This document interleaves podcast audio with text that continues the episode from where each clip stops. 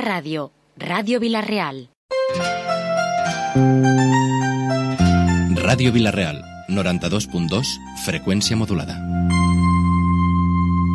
Estàs a la 92.2 FM.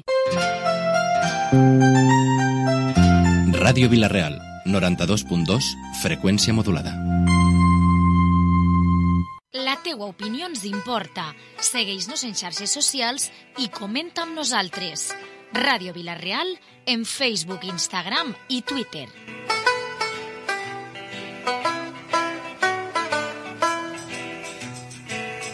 Protagonistes, amb Susana Balaguer, perquè en Ràdio Vilareal vosaltres sou protagonistes.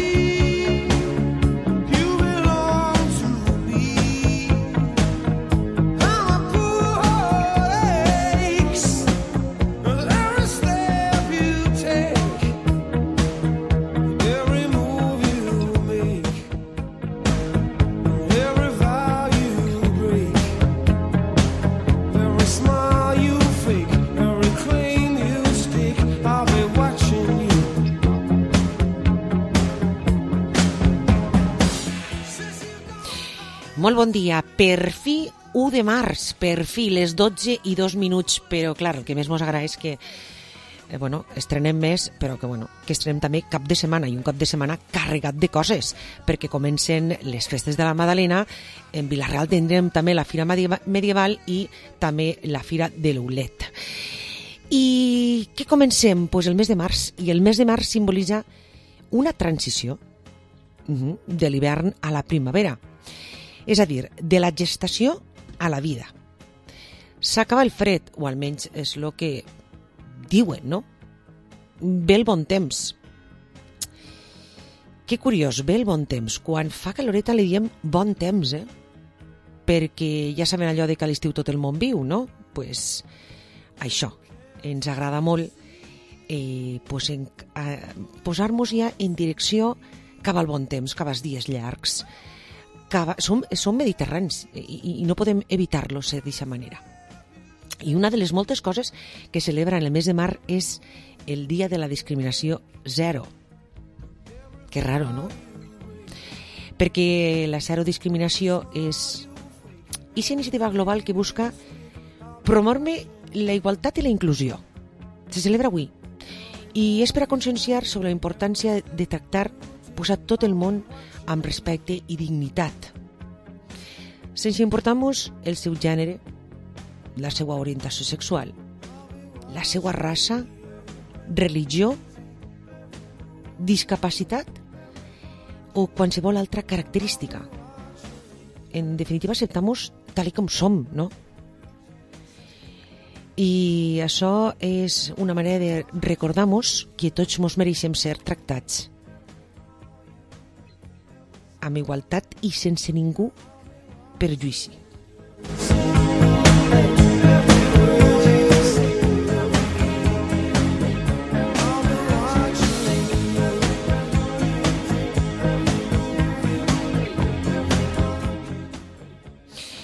I este matí eh, se declarava a les 5 i 22 del matí l'incendi a la localitat de Tetoga. Eh, I aquest incendi ha obligat a confinar al veïnat i tallar un tram de la CV20. Eh, L'extensió del foc evoluciona de manera favorable, però, eh, clar, eh, vostès ho noten, no? N'hi ha unes fortes ràfegues de vent que compliquen aquest treball que fan els bombers.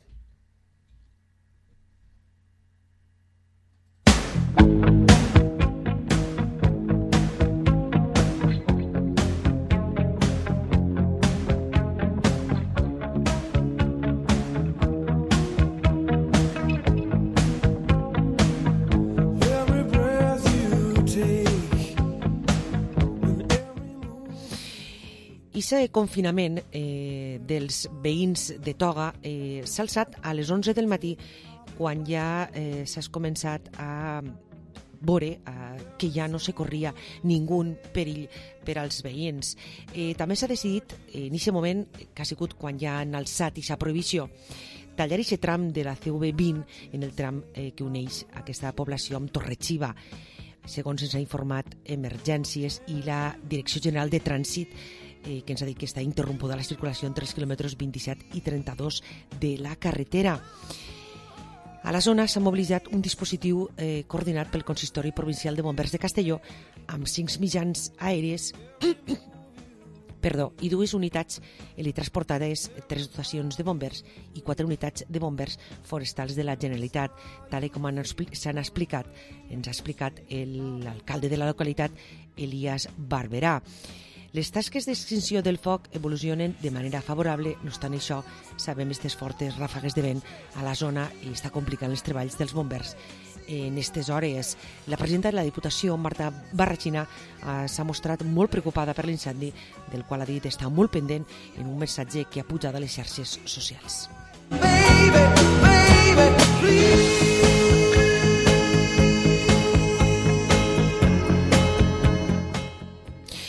I recorden eh, que ahir es parlava d'aquest fet que es va produir per una discussió de trànsit eh, que va, es va donar a conèixer que un home de 37 anys havia matat d'un cop a un home de 64 anys i va ser per una eh, discussió de trànsit. Bé, per avui s'ha procedit a mm, detindre per inducció al delicte a la dona implicada en la mort home d'Alzira per aquesta discussió de trànsit extra, es trata de la parella de l'home detinguda aquest dijous i també va pegar a fugir sense atendre a la víctima.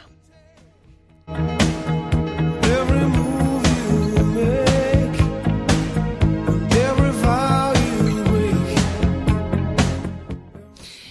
Bé, poc on bé els dia, la Policia Nacional ha detingut en la parella sentimental de l'home de 37 anys arrestat després de matar un home de 64 anys en una discussió de trànsit en Alzira. Els dos estan ara pendents de passar a disposició judicials, segons informat aquest divendres la Policia Nacional. La delegada del govern a la comunitat valenciana, Pilar Bernabé, ha confirmat que la dona està detinguda per inducció al delicte. La detinguda és una dona de 26, de 26 anys, parella sentimental de l'agressor i qui en un primer moment va discutir amb la víctima per aparcar en la seva plaça reservada per a persones amb mobilitat reduïda. Minuts després de mantindre un enfrontament verbal amb ella perquè no volia retirar el cotxe, va arribar la parella de la dona i va propinar un fort colp a la víctima, el que va fer caure de tos i golpejar-se amb la paret. Segons eh, ens ha relatat el gendre de la víctima, ni l'agressor ni la seva parella van socórrer la víctima i van pegar a fugir. El colp va deixar aquesta vida Alzira en coma i va morir l'endemà a l'hospital. L'arrest de la dona es va fer eh, la vesprada d'ahir després de l'abans de les investigacions per part del grup d'homicidis de la Brigada Provincial de la Policia Judicial de València. Aches.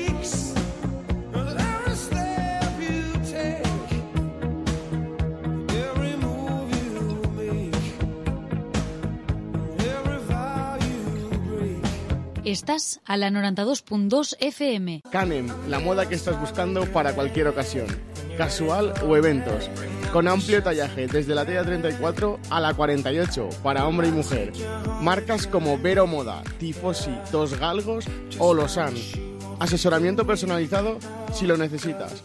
Canem, visítanos en la calle Maladeu de Gracia 3 frente a la Plaza Vallarrí. Canem, tu tienda de moda en Villarreal. ¿Sabes qué? Studitecles te ofrece un amplio catálogo de cursos online y presenciales. No dejes pasar la oportunidad y realiza tu inscripción a través de su página web, en sus instalaciones de la calle Molino número 11 de Villarreal o llamando al 964 521548. Te esperamos en Studitecles. Yo me hibridizo, tú te hibridizas, él se hibridiza. ¿Pero qué dices, Daniel? Pues que resulta que toda la gama de turismos de Peugeot se ha vuelto híbrida. ¿En serio? Sí, así es, así que yo me voy a Leonauto. Mi nuevo híbrido me espera. Y tú corre, hibridízate. Leonauto. Nos encontrarás en Avenida Castellbell 75, Castellón y Avenida Francia 60 de Villarreal. Boncata és un gastrobar on podràs gaudir d'un bon sopar amb la teua parella i també celebrar amb els una victòria del Villarreal. Ens trobaràs a l'Avinguda Mediterrani número 8, Villarreal. Reserves al 964 83 83 02. ¿Quieres envejecer de forma saludable? En Clínica Doctor Rojo son expertos en medicina estética, medicina antienvejecimiento y longevidad. Ven y descubre cómo te pueden ayudar a detener y atenuar el avance de las enfermedades derivadas de la edad. Con Clínica Doctor Rojo, estar bien por dentro para estar bien por fuera. Los encontrará en Pérez Bayer 1B de Villarreal. Si tenés euforia, si tenés emoción, si tenés ganas de darlo todo, vos lo que tenés es una afición enorme.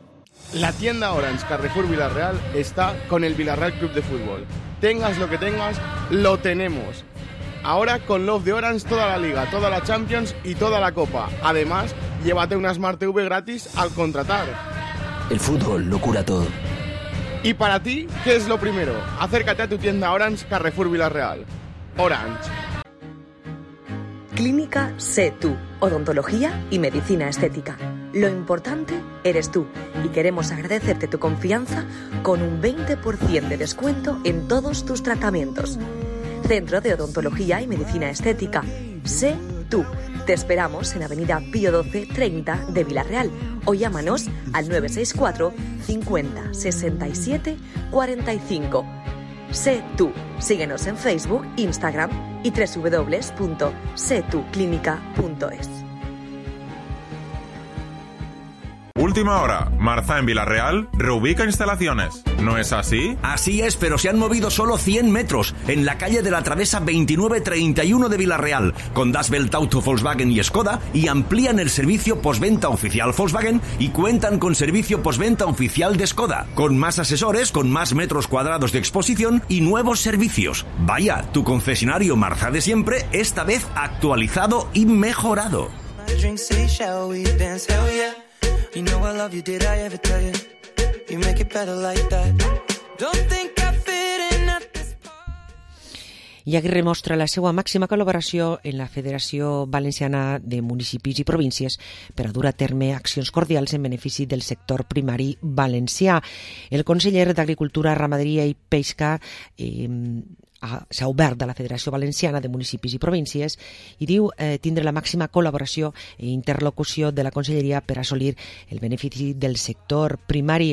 Diu que és clau per, eh, perquè són els ulls i les orelles de l'administració en cada municipi.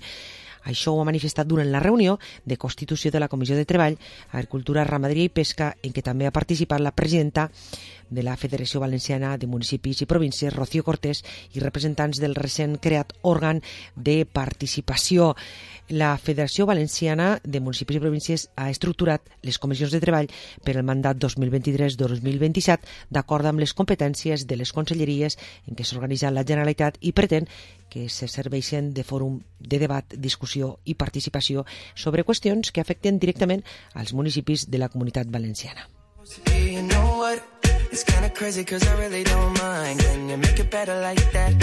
Don't think we fit in at this party. Everyone's got so much to say. Oh yeah, yeah. When we walked in, I said I'm sorry. Mm, But now I think that we should stay. Cause I don't care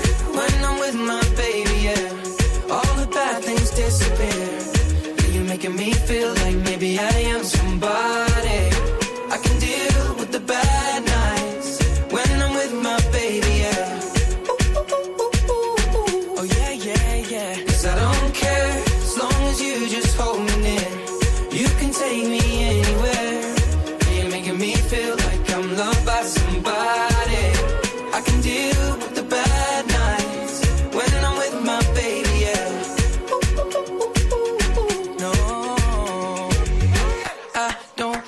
Nobody but. It's like you're the only one here.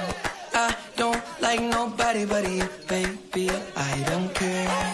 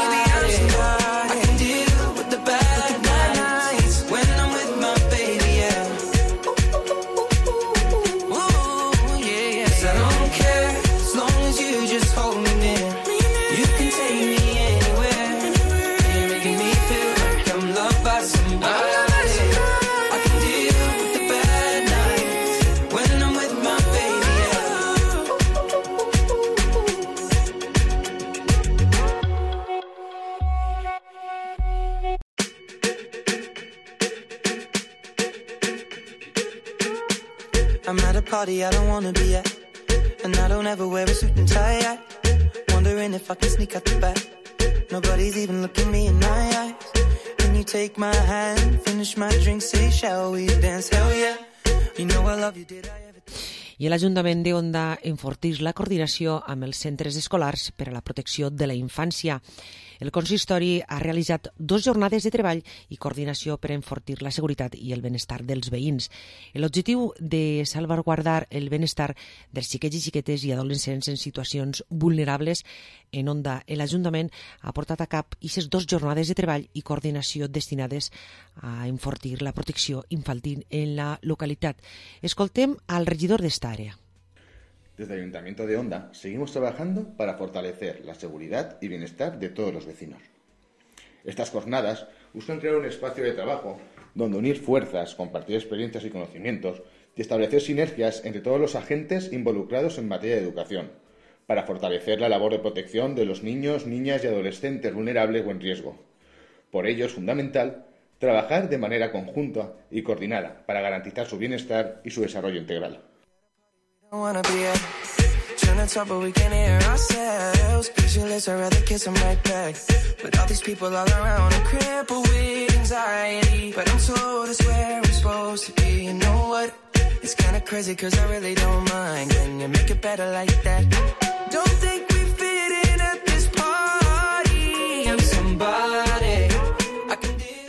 I la Unió denuncia que les grans empreses torroneres que formen part de la IGP han trencat el diàleg mantingut en els últims mesos amb la mediació de la Conselleria d'Agricultura després de negar-se a pagar als productors un preu que cobrisca almenys els costos efectius de producció, tal com marca la llei de cadena alimentària. Mentre això succeeix, les importacions d'admela de tercers països creixen sense parar en la comunitat valenciana. At a party we don't wanna be at.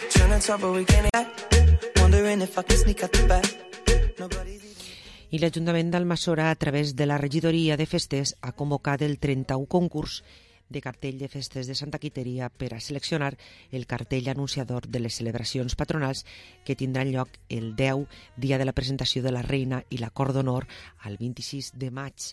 L'objectiu del certamen és secundar i fomentar la creativitat d'artistes i dissenyadors, així com promoure la imatge de les festes d'Almassora. Els treballs podran presentar-se fins el 21 de març en el Servei d'Informació i Atenció Ciutadana i el guanyador rebrà un premi de 600 euros. Maybe I am somebody. I can deal. Nobody's even looking me in my eyes. Can you take my hand, finish my drink, say shall we? El Consorci Gestor del Paisatge Protegit de la desembocadura del riu Millars, gestionat pels ajuntaments de Vilareal, Almassora, Borriana, la Diputació de Castelló i la Generalitat Valenciana, han presentat en la seu del Consorci a Vilareal la miniguia d'aus que habiten amb major o menys freqüència a la desembocadura. Esta guia és un document disponible que arreplega 96 espècies i que facilitarà l'avirament d'aus a l'observadors que visiten el paisatge protegit, inclòs en la xarxa europea Natura 2000 com a zona d'especial conservació, en les 424 hectàrees que configuren el paisatge protegit, que està declarat des de 2005 com a paisatge protegit. Es poden obse- observar llacunes riques en vegetació aquàtica submergida i en espècies adaptades a viure parcialment cobertes d'aigua, juntament amb comunitats vegetals típiques de ribera i llits fluvials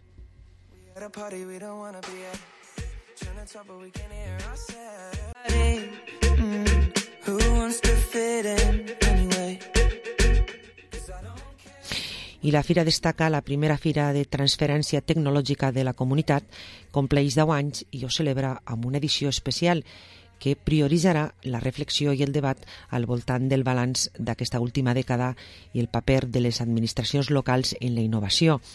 L'alcalde de Vilareal, José Benlloc, el vicerrector d'Innovació de la Universitat Jaume I, David Cabedo, i el director de la Càtedra d'Innovació Ceràmica Ciutat de Vilareal, Juan Carda, han, van presentar ahir al matí en Cebisama en la Fira Destaca 2024, que es celebrarà a Vilareal del 6 al 8 de novembre i que tindrà com a una de les seues principals novetats la participació dels municipis que formen part de la xarxa Impulso de Ciutats de la Ciència i la Innovació, distinció que Vilareal va obtenir de manera pionera en la província en l'any 2011 i que està en el germen de l'aposta per la innovació que va portar el naixement de Destaca.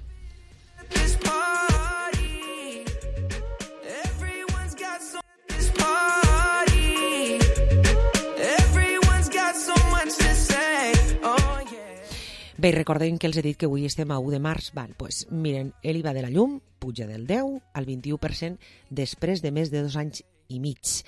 I només les persones en situació de vulneració greu i risc d'exclusió continuaran pagant l'impost reduït. Me feel like maybe I am somebody. I can deal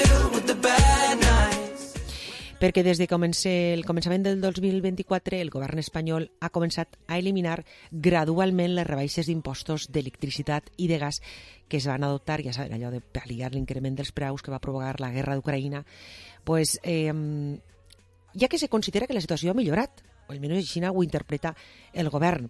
De fet, el gener l'IVA de la llum va pujar del 5 al 10%. Amb aquesta nova pujada de l'IVA tornarà al 21%, tal com estava abans de les mesures que es van adoptar en l'estiu del 2021 per a fer front a aquesta escalada de preus de l'energia. Bé, doncs per al 2024 està previst que l'IVA siga del 10% encara que l'executiu estatal va introduir una excepció que s'activa ara i si d'ací un mes el preu mitjà de l'electricitat se situa per davall dels 45 euros megawatts hora, com ha passat aquest febrer, el següent tribut passarà a ser del 21%. Aquesta situació és reversible si es tornarà a superar la xifra dels 45 euros per megawatt. Bé, mmm, bueno, això esperem, ¿no? En fin, eh, ya saben, 1 de marzo, sablazo del 21, perdó, del 10 al 21%.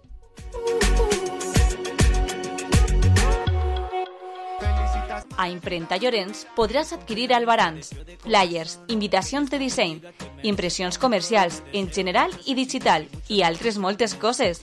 Troba més informació a la seva web www.imprentallorenç.es o troba'ls al carrer Àngel 7 de Vilareal. Real Export Cooperativa Villarreal. Real Export, el valor de la experiencia, el compromiso cooperativo y la cultura agrícola con la máxima garantía de calidad. Real Export, estamos en Camino Cedre sin número de Villarreal. Hay cosas que nunca cambian, como el calor en agosto, la lluvia en abril o como los beneficios que ofrece Kia Seminuevos certificados en la compra de tu vehículo seminuevo. Siete años de garantía desde matriculación, financiación especial con Kia Finance, garantía de cambio y muchos beneficios más. Que no te lo cuenten. Descúbrelos todos en tu concesionario oficial Kia Seminuevos certificados más cercano. Ven a Automoción Cano, concesionario oficial Kia en la provincia de Castellón o visítanos en kia.com. Automoción Cano Vilarreal, Avenida Fueros de Valencia 15, Vilarreal. Qué mágico es compartir buenos momentos con nuestros familiares, amigos o celebrar los cumpleaños de los más peques. Pues mucho mejor es hacerlo en McDonald's. Con sus McMenús, sándwiches, McCafé, Happy Meals, postres, nada sabe como mmm, McDonald's. Y ahora prueba la nueva McCrispy Legend en McDonald's Castellón, Villarreal, Honda y Burriana. ¿Necesitas servicios de fontanería, calefacción, energía solar, mamparas, muebles de baño, griferías y accesorios o una bomba y grupo de presión? La solución la tiene Eladio Héctor, servicio de fontanería. Pide más información al teléfono 606-238-147. Va, on quedem? On anem a quedar? On sempre? A la Lúchola! Lúchola, el millor lloc on degustar l'autèntica cuina italiana. Lúchola, la pizzeria per excel·lència. I repetiràs en Avinguda França número 50 de Villarreal. Cabedo, todo en suministros industriales, agrícolas y jardinería. Todo, desde la pequeña herramienta hasta grupos compresores y de poda. Todo, porque contamos con fabricación propia de maquinaria agrícola. Todo, porque puede contar con nuestro servicio técnico. Todo en Cabedo. Senda Pescadores 11 de Villarreal. Extincas es especialista en sistemas de prevención de incendios para empresas y particulares. Además, realizan estudios para la señalización en evacuaciones y formación con fuego real para grandes empresas. Extincas es sinónimo de calidad y competitividad de la mano de los avances tecnológicos más eficaces. Para tu tranquilidad y la de los tuyos, Extincas, Polígono Industrial La Plana, Almazora, teléfono 964 24 54 41. ¿Tienes empresa y necesitas ropa laboral? Viste a tus trabajadores en Serigrafías Libra. Tenemos todo lo que necesitas. En Serigrafías Libra, todo tipo de prenda laboral, zapatos, bordados, vinilos, serigrafías, detalles para publicidad, uniformes personalizados. Serigrafías Libra. Visítanos en carretera Honda Villarreal, kilómetro 5,5. www.serigrafíaslibra.com Dos rosas, dos margaritas, dos tulipanes y dos gafas Mo graduadas con antirreflejante. Porque la primavera también llega a multiópticas y ahora puedes llevarte dos gafas Mo graduadas con antirreflejantes por solo 99 euros. Y unas pueden ser de sol, también graduadas. Esta primavera es Mo, solo en multiópticas. La Moderna, café, tapes y copes. Ven a disfrutar de los mejores desayunos y cafés. También puedes degustar sus bocadillos fríos, así como pasar un rato agradable con amigos en nuestros tardeos. Te ofrecemos montaditos con cerveza y todos los martes, promoción, dos cervezas y una tapa a elegir. La Moderna, café, tapes y copes, abierto de lunes a domingo. Nos encontrarás en calle Perejil, número 1 de Villarreal. ¿Buscas un despacho para desarrollar tu actividad? En Efecte Villarreal, nuestro servicio de despacho lo incluye todo, para que puedas centrarte en tu trabajo y olvidarte de todo lo demás. Descuentos de hasta el 50% los seis primeros meses. Infórmate en efectevr.com. Necessite trobar una impremta de confiança, bona qualitat i, per supost, bon preu. On podria anar? Sense dubte, a Canós Impressors. Si vols una impremta de confiança, la trobaràs al carrer Sant Mateu 20 de Vilareal. Canós Impressors, la millor impressió. ¿Ya sabes dónde vas a cursar tu bachillerato? Nosotros lo tenemos claro. En Santa María de Villarreal. Bachilleratos concertados, jornada partida y refuerzos gratuitos en las tardes libres. Apoyo, orientación e información. ¿Necesitas más para tenerlo claro? Excursión de final de curso, preparación para exámenes oficiales de idiomas, plataforma del alumnado con Google for Education, Colegio Santa María de Villarreal, siempre formando futuro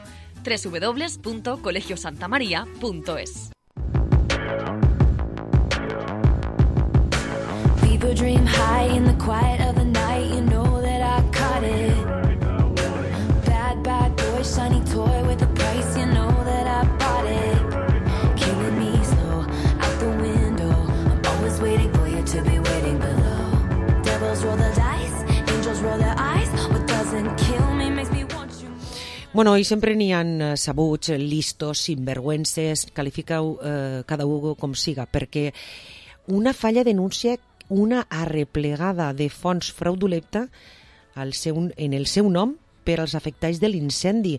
Això ho ha declarat el regidor de Falles, Santiago Ballester, de Falles, regidor de València. La policia ha detectat diverses estafes semblants en, el últim, en estes últimes dies. Que fort!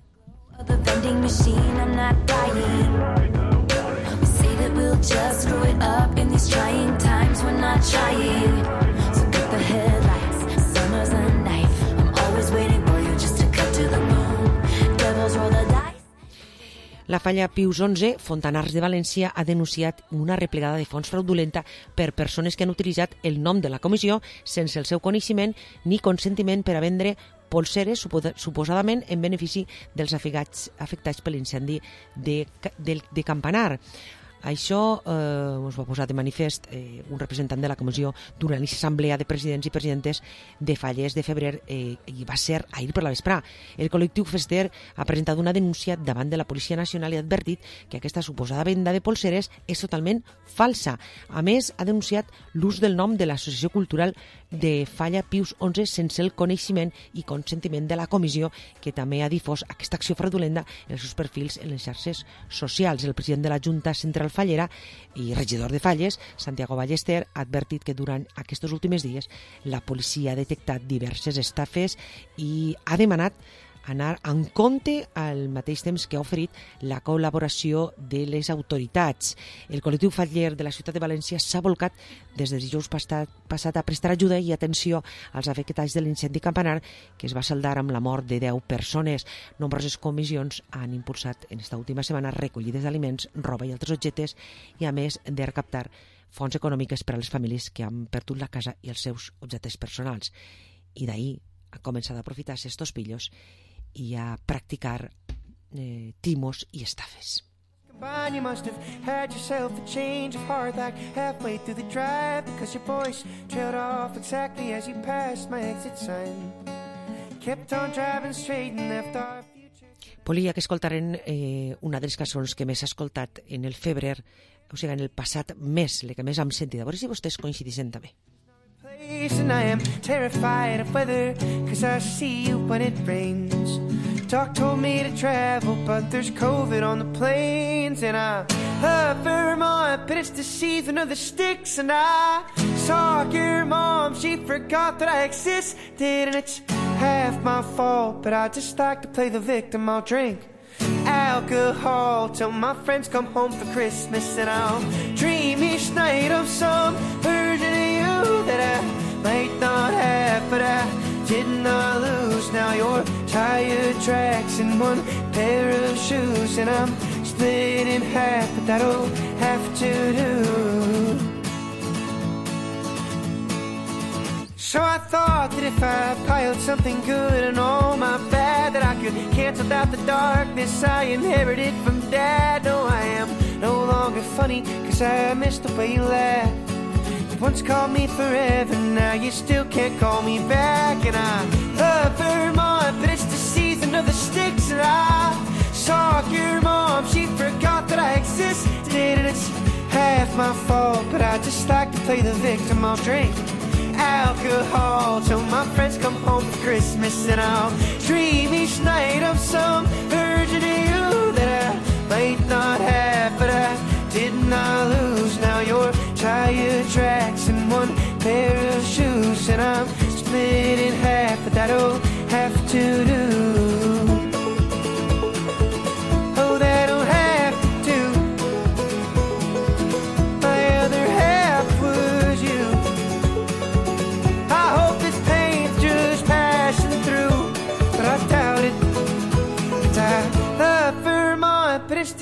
Of the sticks, and I saw your mom. She forgot that I existed, and it's half my fault, but I just like to play the victim. I'll drink alcohol till my friends come home for Christmas, and I'll dream each night of some version of you that I might not have, but I did not lose. Now your tire tracks in one pair of shoes, and I'm split in half. That'll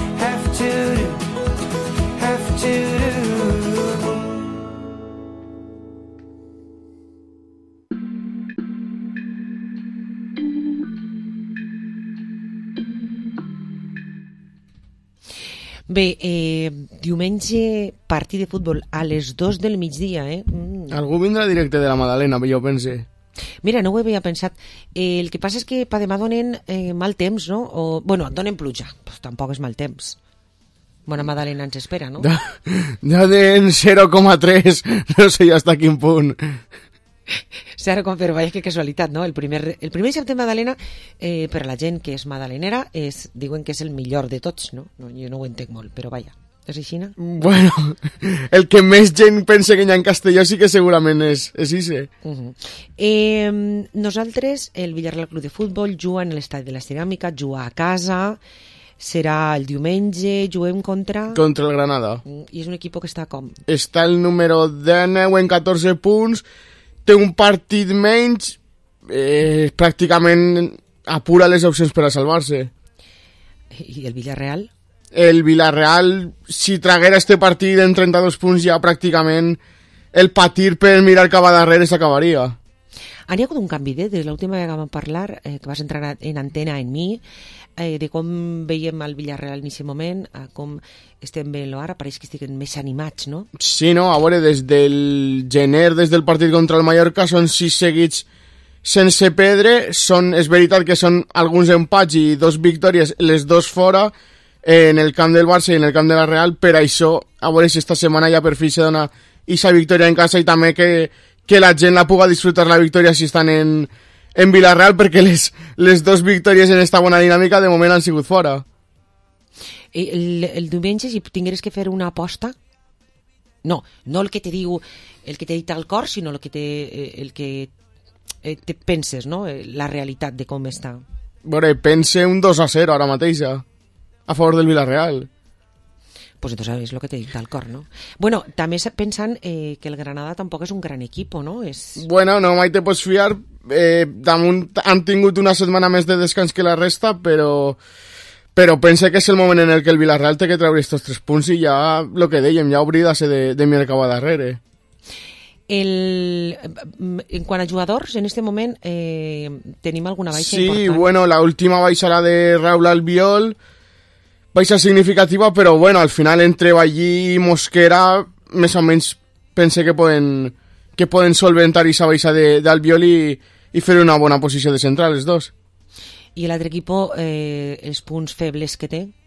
Bueno, al final, eh, si van el, no, el número o en 14 punts, és perquè algo no fan bé. Sí que és cert que, per exemple, eh, van fer tres gols en el camp del Barça i que no és cosa fàcil i que no te pots fiar mai de ningú, però torna a dir, pensa que el Villarreal jugant com està jugant estos últims partits eh, i el té que traure, el del diumenge el té que traure. Eh, Víctor, per exemple, no? jo no sóc una entesa en futbol, però eh, quan va una persona eh, que és una entesa en futbol i que viu el futbol, en els primers minuts eh, determina què passarà en aquest partit? A veure, hi ha partit que més o menys dius, mirant els teus primers minuts, podries saber qui va guanyar, però després sempre està la sorpresa de que a lo millor eh, no entra, no entra, no entra, i com el dia del Getafe, a la primera que té el Getafe sí que el centra i te se posa el partit 0 i se complica, però a veure, hi ha partit que sí, que mirant a lo millor 10-15 minuts més o menys pots arribar a dir, bueno, està clar que va guanyar este. Sí, jo me referís perquè l'equip del Granada eh, que ve a visitar-nos, eh, sí que se juguen el baixar i a lo millor venen eh, molt fort. Jo suposo que, que segon eh, els primers minuts, quan salten al terreny de joc, ho ja determina eh, l'estratègia que porten. Sí, l'únic que un equip, bueno, no sé, no sé hasta punt a la millor també deixen atacar, però de normal estos equips, quan venen així fora de casa, lo normal és que juguen prou tancadets, esperar el 0-0 i quan tinguin la seva aprofitar-la i fer el 0-1, però tampoc a lo millor també si és un partit de, de que pensen, bueno, no tenim res a pedra, anem a, a atacar des del primer moment. Ja saben l'àrbit? Sí, Pulido Santana. I què tal? Bé, bueno, hem guanyat dos partits en ell i hem perdut dos. De moment, no, la mitja està ben repartida. Ni fred ni calor, no? És a dir, dos ben perduts i dos ben guanyats, o mm, criticable? No, de moment no, no podem dir res de l'àrbit.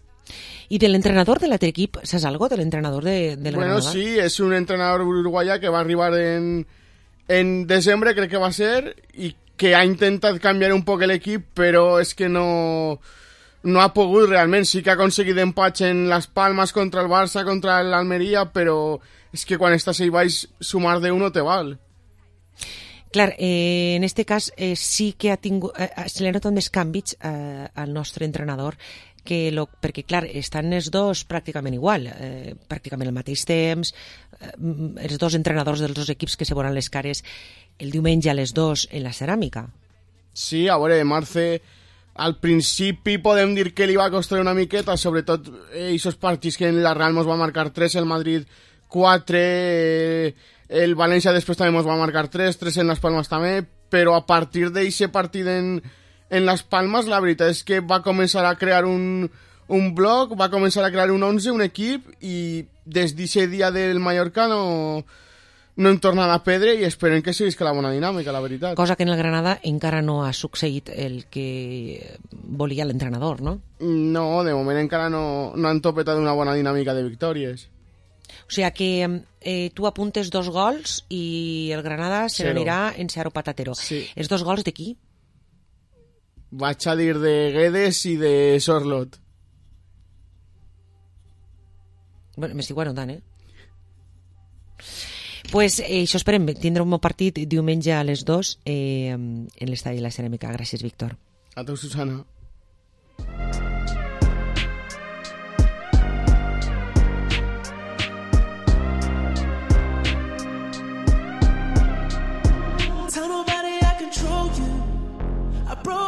You to own you.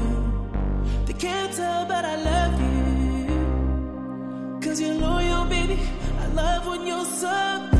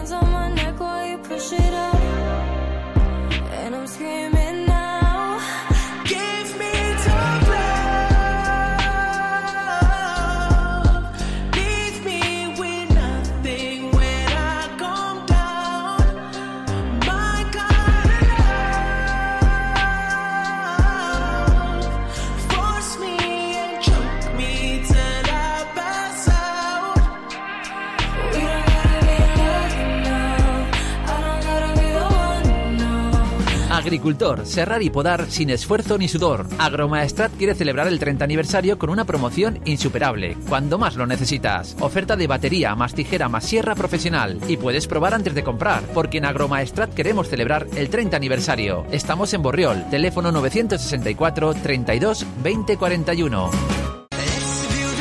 Arriba la quinzena Volta a peu pel terme, organitzada per Fundació Caixa Rural Vilareal i el Centre Excursionista. El 3 de març a les 8 del matí, acompanya'ns a fer un passeig d'11 quilòmetres per la història de Vilareal. Gastronomia, solidaritat, salut i esport. Inscriu-te en fundaciocaixarural.org. ¿Harto de compartir almohada con las ovejitas?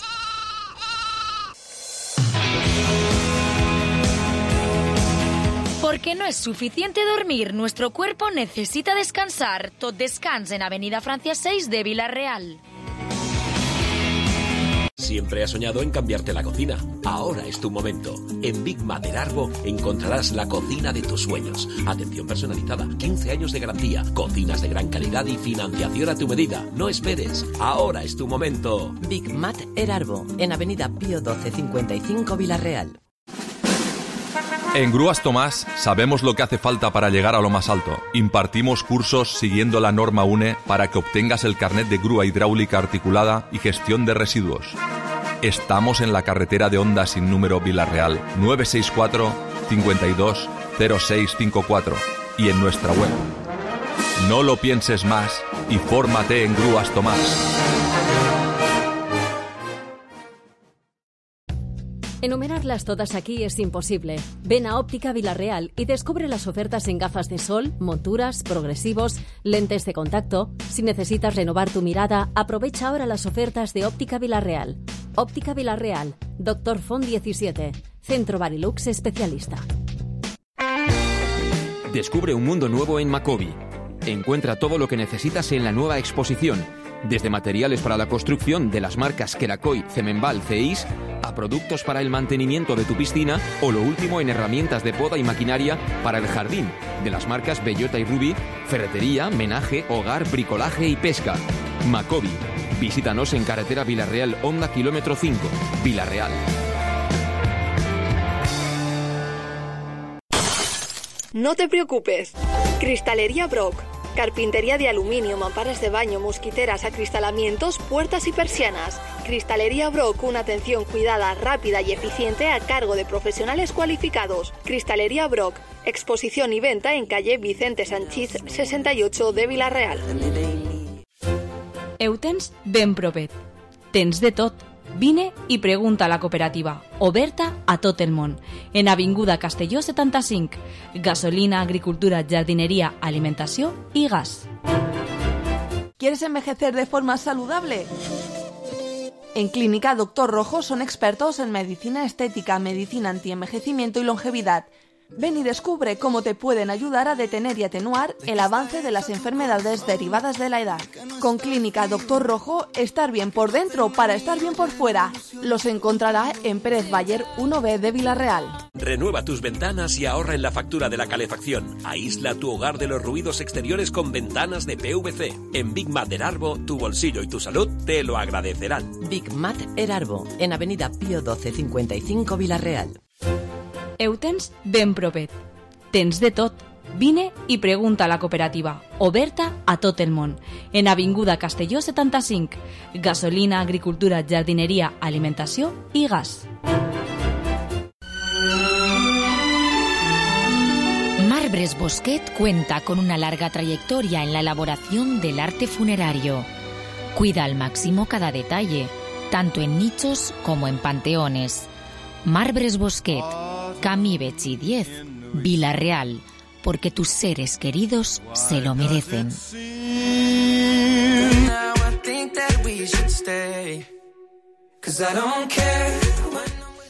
I l'Hospital de la Fe crea una oficina que promou solucions digitals per a que milloren l'assistència i la salut dels pacients.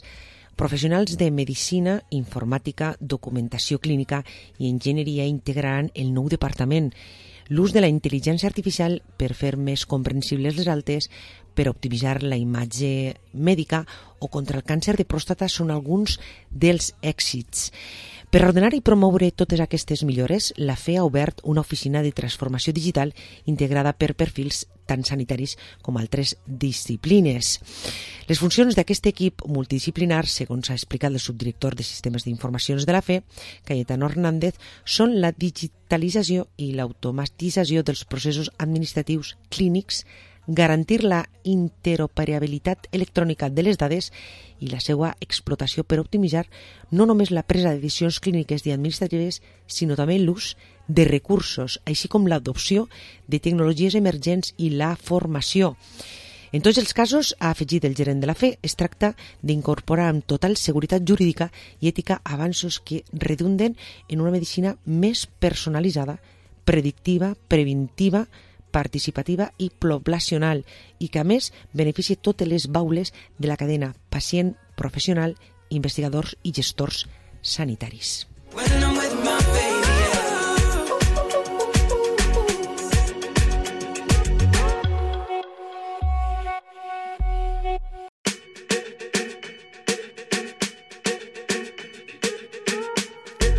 Party I don't wanna be at, and I don't ever wear a suit and tie. Wondering if I can sneak out the back. Nobody's even looking me in my eyes. When you take my hand, finish my drink, say, shall we dance? Hell yeah. You know I love you, did I ever tell you? You make it better like that. Don't think I fit in at this party. Everyone's got so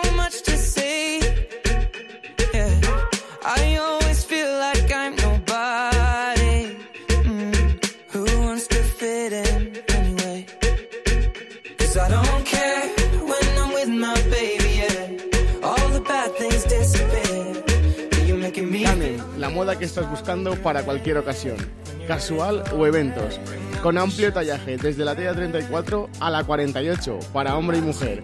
Marcas como Vero Moda, Tifosi, Dos Galgos o Losan. Asesoramiento personalizado si lo necesitas. Canem, visítanos en la calle Maledeu de Gracia 3 frente a la Plaza Vallarrí. Canem, tu tienda de moda en Villarreal. ¿Sabes qué? Studitecles te ofrece un amplio catálogo de cursos online y presenciales. No dejes pasar la oportunidad y realiza tu inscripción a través de su página web, en sus instalaciones de la calle Molino número 11 de Villarreal o llamando al 964 521548. Te esperamos en Studitecles. Yo me hibridizo, tú te hibridizas, él se hibridiza. ¿Pero qué dices, Daniel? Pues que resulta que toda la gama de turismos de Peugeot se ha vuelto híbrida. ¿En serio? Sí, así es. Así que yo me voy a Leonauto. Mi nuevo híbrido me espera. Y tú corre, hibridízate. Leonauto. Nos encontrarás en Avenida Castellbell 75, Castellón i Avenida Francia 60 de Vilareal. Boncata és un gastrobar on podràs gaudir d'un bon sopar amb la teua parella i també celebrar amb els una victòria del Villarreal. Ens trobaràs a l'Avinguda Mediterrani número 8, Villarreal. Reserves al 964 83 83 02. ¿Quieres envejecer de forma saludable? En Clínica Doctor Rojo son expertos en medicina estética, medicina antienvejecimiento y longevidad. Ven y descubre cómo te pueden ayudar a detener y atenuar el avance de las enfermedades derivadas de la edad. Con Clínica Doctor Rojo, estar bien por dentro para estar bien por fuera. Los encontrará en Pérez Bayer 1B de Villarreal.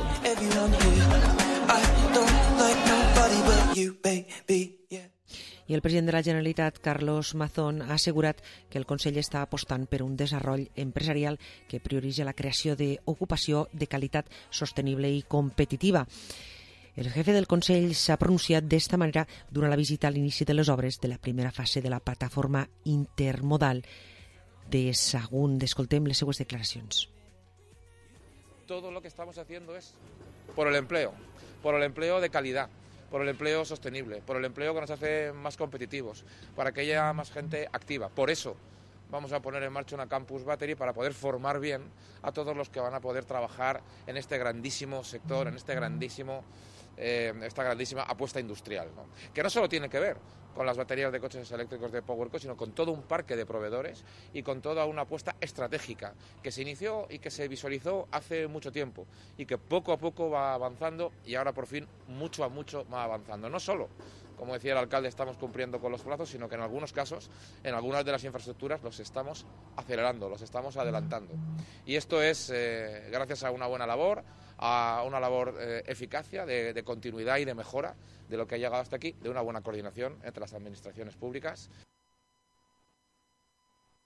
Todo lo hacemos para poder ser competitivos, para poder tener eh, cualificación profesional en torno a la industria sostenible, con una eh, intermodal sostenible, que es competitiva y sobre todo que es 360 grados. Es una intermodal que mira hacia el norte con el corredor mediterráneo, que mira hacia el noroeste con el corredor cantábrico, que mira hacia el oeste, hacia ver del corredor central con nuestra conexión con, con, Madrid, que es fundamental, que mira hacia los puertos y por tanto que se convierte en el nodo logístico más importante de Europa. Y no tengo los datos mundiales, pero creo que no andaremos tampoco muy lejos. Por tanto, la ambición por esta tierra, la ambición por el desarrollo industrial, tiene que ver prioritariamente con el empleo, que es con la capacidad de superación personal y con las oportunidades que entre todos ya vamos a ofrecer. Estamos hablando de casi 100 millones de euros eh, que salen eh, adjudicadas desde la Generalitat Valenciana, desde nuestra empresa instrumental, eh, en colaboración también participada por el Gobierno de España. Son muchos millones de euros. 98 millones de euros son muchos millones de euros que se ponen a disposición de la industria que va a retornar en empleo, en bienestar, en desarrollo personal y en la formación de nuestros jóvenes, de un sector que cada día está más especializado, que nos va a hacer punteros y más competitivos que, que ningún otro territorio, porque lo trabajamos con ambición y por tanto estoy muy satisfecho de que estemos cumpliendo, que estemos trabajando y que cojamos lo bueno que viene para convertirlo en aún mejor, siempre por el empleo. Oh yeah, yeah, yeah. Cause I don't care as long as you just hold me near. You can take me anywhere. You're making me feel like I'm loved by somebody. I can deal with the bad nights when I'm with my baby, yeah. No, I don't like nobody but. It's like you're the only one here. I don't like nobody but you. Si tenés euforia, si tenés emoción, si tenés ganas de darlo todo, vos lo que tenés es una afición enorme. La tienda Orange Carrefour Villarreal está con el Villarreal Club de Fútbol. Tengas lo que tengas, lo tenemos. Ahora con Love de Orange toda la liga, toda la Champions y toda la Copa. Además, llévate una Smart TV gratis al contratar. El fútbol lo cura todo. Y para ti, ¿qué es lo primero? Acércate a tu tienda Orange Carrefour Villarreal. Orange. Clínica Sé Tú, odontología y medicina estética. Lo importante eres tú y queremos agradecerte tu confianza con un 20% de descuento en todos tus tratamientos. Centro de Odontología y Medicina Estética. Sé tú. Te esperamos en Avenida Pío 12 30 de Villarreal o llámanos al 964 50 67 45. Sé tú. Síguenos en Facebook, Instagram y www.setuclínica.es.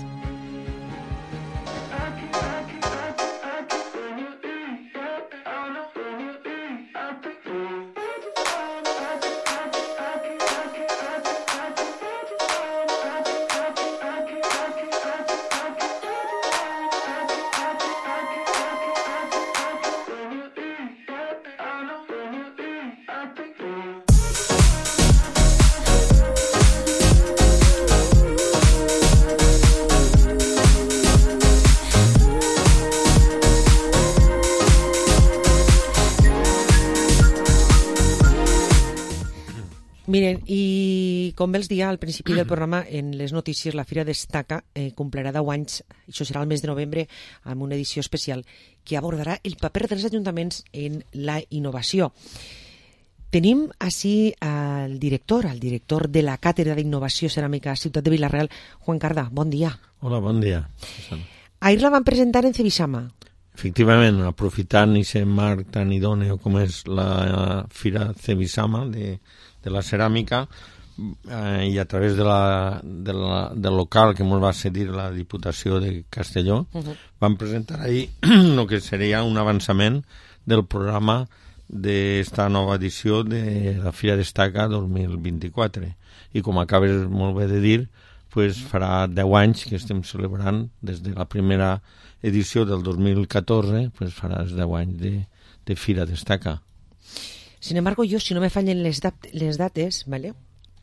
La participació dels municipis que formen part de la xarxa Impulso de Ciutats de la Ciència i Innovació, eh, a un Vilareal té una distinció des del 2011. Efectivament. Quan se constituís la Claro. càtedra, Claro, eh, claro. coincidís en el recent nombrament Sí. de la ciutat de Vilareal com a, com a ciutat de la innovació, de la ciència i la innovació, mhm. i perteneix automàticament a aquesta xarxa que és la red Impulso de ciutats innovadores. Clar, perquè, eh, Juan, eh, vostè és d'ací de la ciutat de Vilareal i quan veuen que d'alguna manera s'aposta per aquesta innovació, eh, pues, eh, què vol que li diga? Diu que nadie es profeta en su tierra, però en este cas sí que recurreixen a un ciutadà de Vilareal per a ser el director de la càtedra. Sí, efectivament, pues van donar una sèrie de circumstàncies, no? El ser pertenèixer a aquesta ciutat, vull dir que jo sóc un més, un Mhm. ciutadà més, i, però n'hi ha molt més companys també i, i realment eh, químics excel·lents també en, companys allí en la universitat però bueno, va donar circumstància d'aquesta passió que jo tinc per la, per la ciència en la ceràmica, en els materials ceràmics, i també coincidint que en aquest moment pues, n'hi havia un rector, el professor Vicent Climent, que era de l'àrea també científica com jo, i que tenim un coneixement des de períodes antes de la universitat, de la UGI, en el període del col·legi universitari. i confluint tot això, eh, confluint el nomenament de la ciutat de la innovació com acabem de comentar, uh -huh. pues, eh, es va veure ideal apropar la universitat a la ciutat de Vilareal i, i entonces van, vaig tindre aquest honor no? de que me proposaren a mi dirigir aquesta càtedra, no? Era una manera de, ja te dic, de trasladar eh, la, la universitat, apropar-la a la ciutat de Vilareal i dins de, dels objectius era que la seu de la càtedra estigués en Vilareal també. I també ens apunten que en aquest moment eh, deixa de col·laborar eh, la Universitat Jaume I per a treballar junts, és a dir, ja no era col·laborada, sinó un treball conjunt, no? Efectivament, el fet d'estar de, així, nosaltres en ciències sempre diem la teoria de les col·lisions, no? Eh, fa que col·lisiones, no? Més en, en la gent, en l'entorn, i, i això pues, origina més sinergies. Què tindrem... Eh, bueno, eh, cal dir, eh, per repassar un poc, no? que també s'ha de parlar d'aquesta destaca en ruta i recordar eh, hasta en estos 10 anys a un estat.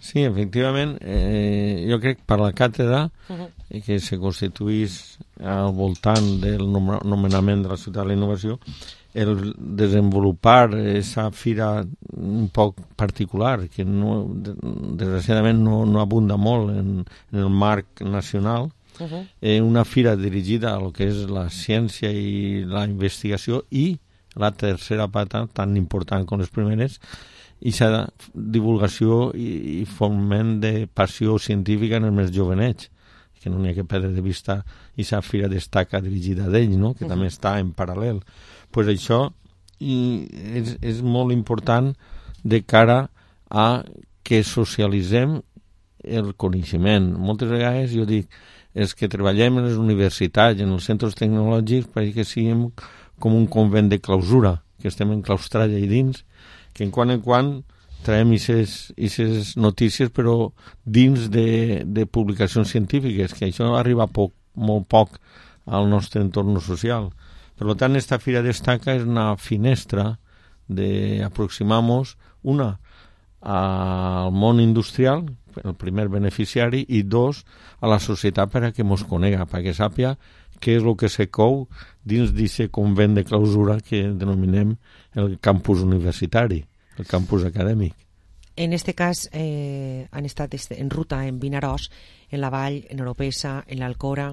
Efectivament com molt bé comentes, a partir de l'any 2017, ja portàvem tres anys de Fira Destaca, el propi rector, el professor Vicent Climent, va dir, bueno, diu, per què aquesta fira, Juan, no intenteu també traslladar-la a les seus que té representar la Universitat Jaume I arrel de tota la comarca de Castelló. I diu, per què no es comencem per la zona nord, en Vinaròs, que uh -huh. tenim una seu allí, i podem fer una edició més resumida, però continuant en aquesta línia, no? Jo crec que va ser una idea molt acertada, la veritat, i vam començar en Vinaròs, eh? vam tindre també molt de suport en, en, en l'Ajuntament de, de Vinaròs en aquells moments també, i allí se va celebrar la primera Fira Destaca en Ruta, en el 2017. Edicions que aprofitaven els anys impars, perquè els anys pars és la Fira Destaca grossa, la forta, que fem així en Vilareal, per en aquests anys impars portar-la arrel de les comarques castellonenses. La segona edició la van trasladar més al sud, en, en la Vall d'Usó, a continuació ens vam anar a l'est, a, a Oropesa, a Orpesa, i aquesta última edició l'han fet en l'interior, en el Cora, en el propi cor també de la ceràmica. Uh -huh. eh, este event, el del 10, el del 10 aniversari, el que um, se farà en novembre, quines novetats podrem veure o què és el que podem veure eh, que farà que siga un acte que celebri aquest 10 aniversari? Sí, eh, les dates concretes estem fijant ja el 6, 7 i 8 de novembre. Sempre intentem apropar-nos a lo que denominem la Setmana de la Ciència. Eh, al fin i al cap, tot el mes de novembre està molt dedicada a fer moltíssimes celebracions en, de cara a la divulgació científica. Per tant, estem marcant un dimecres, un dijous i un divendres i sí que volem donar-li aquesta nou eh, no, no, nova volta, no? coneixent ja totes les experiències dels anys darrere. Una d'elles, com has dit, fer un balanç no? de què han significat 10 anys de Fira Destaca, quines, quines qüestions s'han pogut, quins eh, logros s'han pogut aconseguir, etc. No? Això és una. L'altra, com dies, dins de la xarxa de, per la innovació, pensar que d'aquestes poblacions que hem dit que han fet la fira destacar ruta els han nombrat també, algunes d'elles que ho han sol·licitat, fàcilment s'han nombrat també com a ciutat de la innovació. És el cas d'Europesa, el cas, crec, de Vinaròs, si sí. no, si no m'enganye, etc. no? És dir, quina coincidència no? que hem, han portat la Fira Destaca han pogut aconseguir també ser reconegudes per al Ministeri en aquesta red perquè s'integren en aquesta xarxa de ciutats per la innovació. bueno, dit això, volem fer també un poquet de manifest d'aquest encontre de Clar. ciutats per la innovació que puguem fer així eh, i l'altra qüestió seria promoure i donar-li més visibilitat a lo que són iniciatives iniciatives emprenedores de l'emprendedorisme a través de les startups i les spin-off sempre que hi ha una participació d'un centre univers universitari, com pot ser la nostra UGI, pues, se constituir una spin-off i si hi ha una iniciativa en la qual no hi ha participació d'un nivell públic, pues, quedaria com una startup. Però amb, les, dos, les dues fórmules són vàlides les dues eh, de cara a promoure iniciatives i sobretot de gent jove. I ahir contem en col·laboracions tant de l'Espai Tec, el parc tecnològic que tenim nosaltres en la UGI, Eh, contarem també amb l'ajuda de SECOT, que és l'organització de mentorització pels joves emprenedors.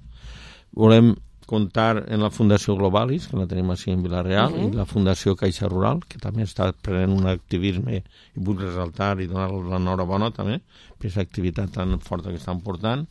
A més, hi ha tres estaments, el CEI, eh, com és el CEI, és la Societat Tècnic Ceràmics, etc. No?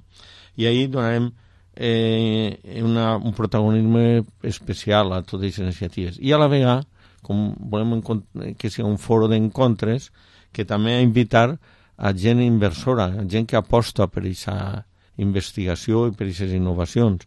D'aquesta manera, pues, gent que s'encarreguen de, de fer mecenatges no? de, i gent inversora, ja professionals. Eh? Invitarem i farem encontres de tal manera que n'hi ha un espai on les empreses d'innovació expliquen una mica dels seus projectes i que també es puguen escoltar i els grups d'inversió que anem a invitar a que vinguen. I, i l'altra qüestió és que el nostre ADN són els materials, particularment els materials ceràmics, i també volem veure com la crisi que tenim en el sector, el sector nostre ceràmic, eh, pot anar eh, enfrontant-se en diverses línies. Mm, sí. Una, ja les coneixem, la forta competitivitat que tenen per la globalització, no?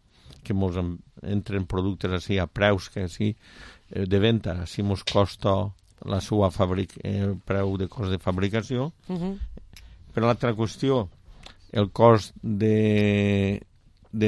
de, pues ahí estem treballant, els temes de recursos energètics, medioambientals, de com podem ahorrar aigua, com podem ahorrar matèries primes, perquè la matèria prima també és un problema, aconseguir-la i tal, i sobretot eh, també buscar noves aplicacions i noves funcionalitats en els materials ceràmics. No és el mateix, estem fent molt bé ja, al cap de tants anys, estem produint productes d'alta tecnologia, ceràmiques, baldoses ceràmiques, que el paper, de moment, que li estem ficant és un revestiment, bé siga del sol o bé siga de la paret. Uh -huh. Però la ceràmica, a més de, de, de xapar una paret i, i decorar-la, i la decorem estupendament, decorats extraordinaris, bonics, pot tenir més funcions. Lamentablement hem viscut unes desgràcies molt importants en València, no? S'ha incendiat un edifici i, i ens donem compte que era un edifici revestit per metal, en aquest cas un metal com l'alumini, un sí. metal també tecnològic sí. molt interessant, uh -huh. té propietats extraordinàries, és un metal lleuger, un metal en certa resistència, però és un gran conductor tèrmic. Uh -huh. i un punt de fusió relativament baix comparat a una ceràmica.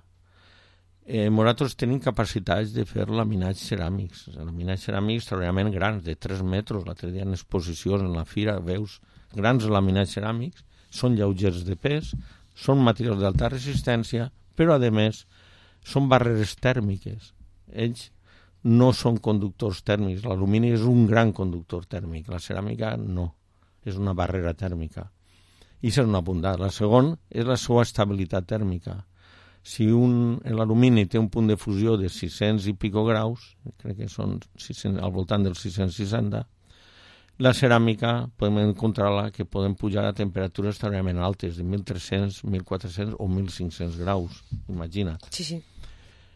A més, en tots els coneixements que estem desenvolupant, nosaltres podem decorar-la, però a més gastant pintures que diuen que reflejen el calor de la radiació, el que se diuen en anglès pink eh, cool pigments, traduir serien en castellà pigmentos fríos, és dir, que ens podrien també reflejar la llum i refrigerar més l'edifici. El sistema se pot incorporar i aquests laminats ceràmics molt més estables, com vos dia, i en certa manera evitar que se propague, jo no dia que s'evite l'accident, però si ens ha sigut, i per ahí estan els estudiosos per averiguar per quin motiu s'ha ocorrit, però sí per almenys evitar aquesta propagació Clar. tan ràpida no? que, Mm. com ha ocorrit. Tenint la bondat, tenint els coneixements de la ceràmica, és trist que no se faci més ús d'aquesta ceràmica. I així podíem buscar més qüestions, a més d'una barrera tèrmica, pues, ceràmiques que siguin més higièniques, bactericides, fungicides, quantes vegades ens diuen una sala d'un hospital ha sigut clausurada perquè n'hi ha un fong ahí que afecta una bactèria que està afectant i provoca a vegades No, no, i morts. quan detecten les bactèries ja és perquè està la cosa ben avançada. Claro, pues perquè no ho revestim això en una ceràmica antibactèria o bactericida o Mhm. fungicida? Per què no revestim més, en este programa m'heu sentit diverses vegades del tema d'una ceràmica fotovoltaica, que puguem revestir la pell d'un edifici, eh, decorar i damunt fotovoltaica, com si fos una, una central fotovoltaica. Per què no podem fer unes ceràmiques més acoplades i cada vegada estem mirant només domèstiques?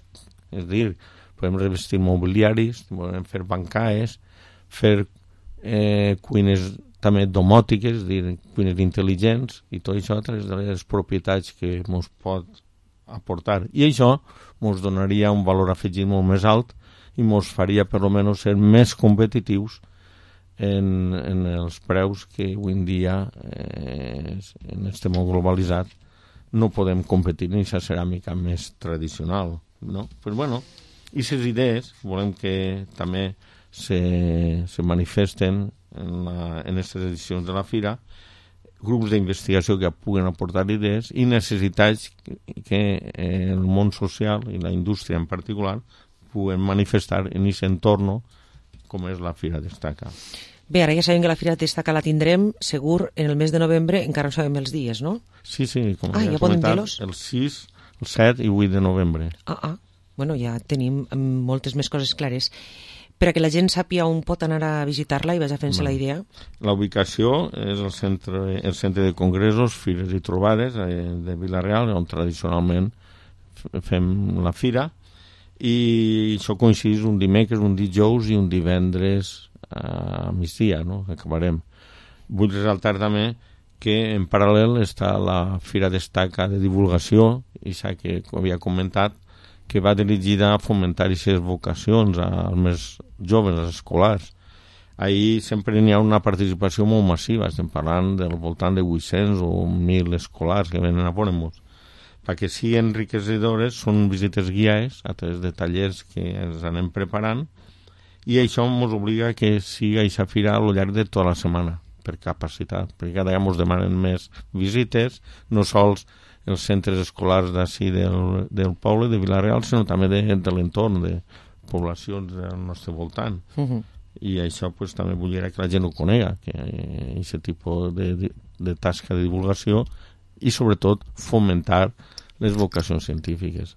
Anecdòticament sempre dic que quan venen els xiquets, els més jovenets, allí es preguntes quan els agradaria ser futbolistes, bueno, majoritàriament tots alcen la mà, quan es diu quan volen ser científics, n'hi ha poquets.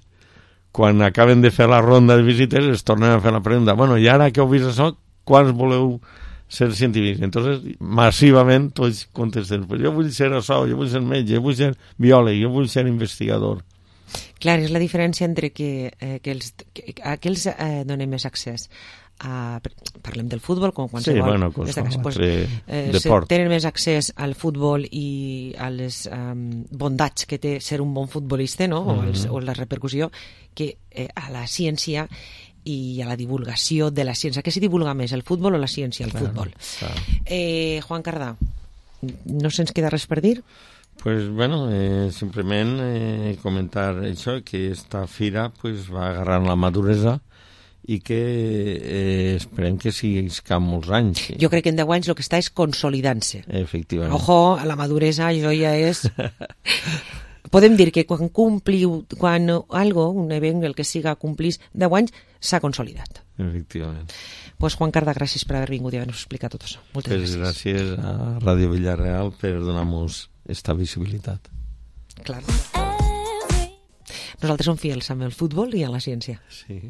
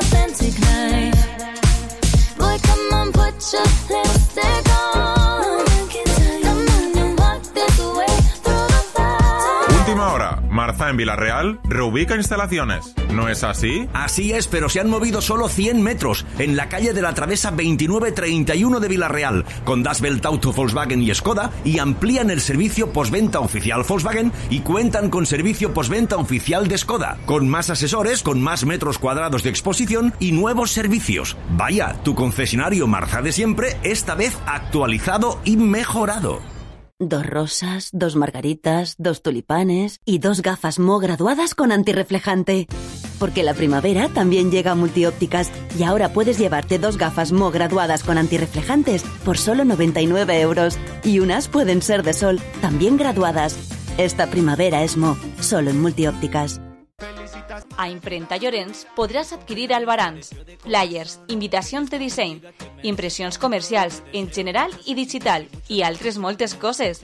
Troba més informació a la seva web www.imprentallorenç.es o troba'ls al carrer Àngel 7 de Vilareal. Real Export Cooperativa Villarreal. Real Export, el valor de la experiencia, el compromiso cooperativo y la cultura agrícola con la máxima garantía de calidad. Real Export, estamos en Camino Cedre sin número de Villarreal. Hay cosas que nunca cambian, como el calor en agosto, la lluvia en abril, o como los beneficios que ofrece Kia Seminuevos certificados en la compra de tu vehículo seminuevo. Siete años de garantía desde matriculación, financiación especial con Kia Finance, garantía de cambio y muchos beneficios más. Que no te lo cuenten. Descúbrelos todos en tu concesionario oficial Kia Seminuevos certificados más cercano. Ven a Automoción Cano, concesionario oficial Kia en la provincia de Castellón o visítanos en kia.com. Automoción Cano Villarreal, Avenida Fueros de Valencia 15, Villarreal. Qué mágico es compartir buenos momentos con nuestros familiares, amigos o celebrar los cumpleaños de los más peques. Pues mucho mejor es hacerlo en McDonald's. Con sus McMenús, sándwiches, McCafé, Happy Meals, postres, nada sabe como mmm, McDonald's. Y ahora prueba la nueva McCrispy Legend en McDonald's Castellón, Villarreal, Honda y Burriana. ¿Necesitas servicios de fontanería, calefacción, energía solar, mamparas, muebles de baño, griferías y accesorios o una bomba y grupo de presión? La solución la tiene Eladio Héctor, servicio de fontanería. Pide más información al teléfono 606-238-147. Va, on quedem? On anem quedar? On sempre? A la Lúchola! Lúchola, el millor lloc on degustar l'autèntica cuina italiana. Lúchola, la pizzeria per excel·lència. I repetiràs en Avinguda França número 50 de Villarreal. Cabedo, todo en suministros industriales, agrícolas y jardinería. Todo, desde la pequeña herramienta hasta grupos compresores y de poda. Todo, porque contamos con fabricación propia de maquinaria agrícola. Todo, porque puede contar con nuestro servicio técnico. Todo en Cabedo. Senda Pescadores 11 de Villarreal. Extincas es especialista en sistemas de prevención de incendios para empresas y particulares. Además, realizan estudios para la señalización en evacuaciones y formación con fuego real para grandes empresas. Extincas es sinónimo de calidad y competitividad de la mano de los avances tecnológicos más eficaces. Para tu tranquilidad y la de los tuyos, Extincas, Polígono Industrial La Plana, Almazora, teléfono 964 24 54 41. ¿Tienes empresa y necesitas ropa laboral? Viste a tus trabajadores en Serigrafías Libra. Tenemos todo lo que necesitas. En Serigrafías Libra, todo tipo de prenda laboral, zapatos, bordados, vinilos, serigrafías, detalles para publicidad, uniformes personalizados. Serigrafías Libra. Visítanos en carretera Honda Villarreal, kilómetro 5,5. www.serigrafíaslibra.com.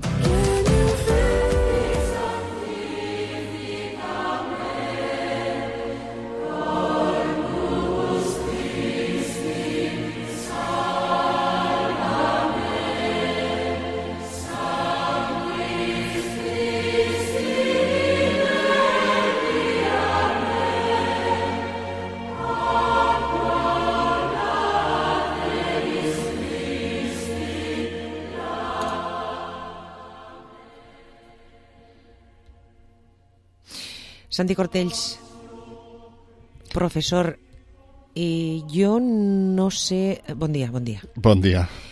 Eh, com, com podem arribar a, a, a tindre eh, tantes inquietuds i traslladar-les als oients i fer-los partícips eh, d'aquest tipus de, de qüestions. És una qüestió... Mm, Molt profunda. Vinga, mm, adelante. Jo venia pensant, clar, Ràdio Vilareal és una ràdio, podríem dir, de poble o del poble de Vilareal, Uh -huh. i així, jo, bueno, des de que te conec, eh, ve qui vol a parlar d'allò qui vol, no? I jo ja fa molts anys que vinc, i pensava, per què no, en, eh, en esta ràdio de poble, que és Ràdio Vilareal, tractar un tema així, per què no? Se es pot tractar tot, no? Clar En, sí. en respecte i en cura, eh, crec que tots els temes estan bé, no? Per tant, agrair a la, a la ràdio, a la direcció de la ràdio, poder tractar estos temes.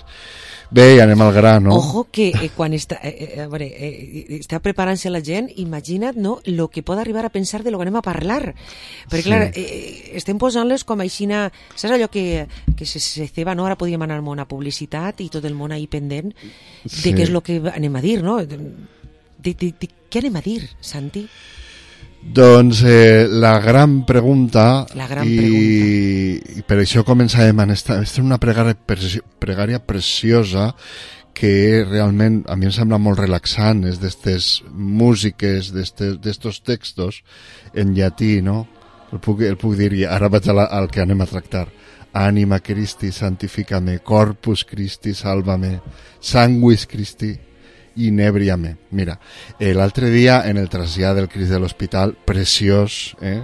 un moment molt emotiu per a, per a esta ciutat i per a la gent que s'estima la seva història, és història pura, no?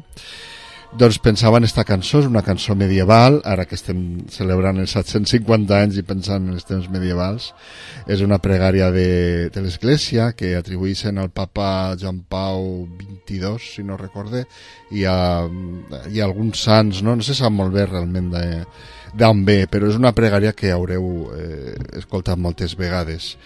I la pregunta que voldríem tractar, no contestar, perquè jo sempre ho dic, no sóc qui per a contestar aquestes coses, però sí que la podrem tractar, és existís Déu? I un interrogant. per què? Mira, jo te conto la, la meva relació en, en esta pregunta, no? Mhm. eh, tots saben que jo, jo vaig estar en un seminari. Evidentment, una pregunta com esta és transcendental en la vida per a moltes persones. Ja per a altres, no tant, no? Vull dir, la societat moderna viu d'esquenes a això, no se ho pregunta. Però, clar, la pregunta per a mi té tres respostes possibles, bà- bàsicament. Sí, no o no ho sé. Són tres respostes. Ateisme, agnosticisme i eh, teisme. És a dir, són aquestes tres respostes, no? I mira, jo recorde molt bé eh, un dia eh, que vaig entrar en la cel·la, en l'habitació d'un company, perquè de vegades teníem aquestes converses així tan profundes, i entre tots els llibres que tenia a la seva biblioteca personal, n'hi havia un que estava girat. No sé si has vist això alguna Sí, vegada. sí. Veies les pàgines, però Ahà. no veies la, la portada del llibre que correspon a, a la part que veus a la biblioteca. I li vaig preguntar "Eh, que per què tens aquest llibre girat? I Mm. diu, ai, és que és del teòleg Hans Kung. I qui és Hans Kung? I pues, Hans Kung és un teòleg condemnat per l'Església Catòlica, és un teòleg liberal i que se suposa que no el podem llegir. I, què diu aquest llibre Clar. tan perillós no? Sí, sí. per a que un seminarista no el puga tindre en la seva presti- abast, prestatgeria i li va donar la volta i una pregunta que jo dic, home, en un, en un seminari hem de llegir este llibre, però no pot haver un llibre prohibit amb aquest títol.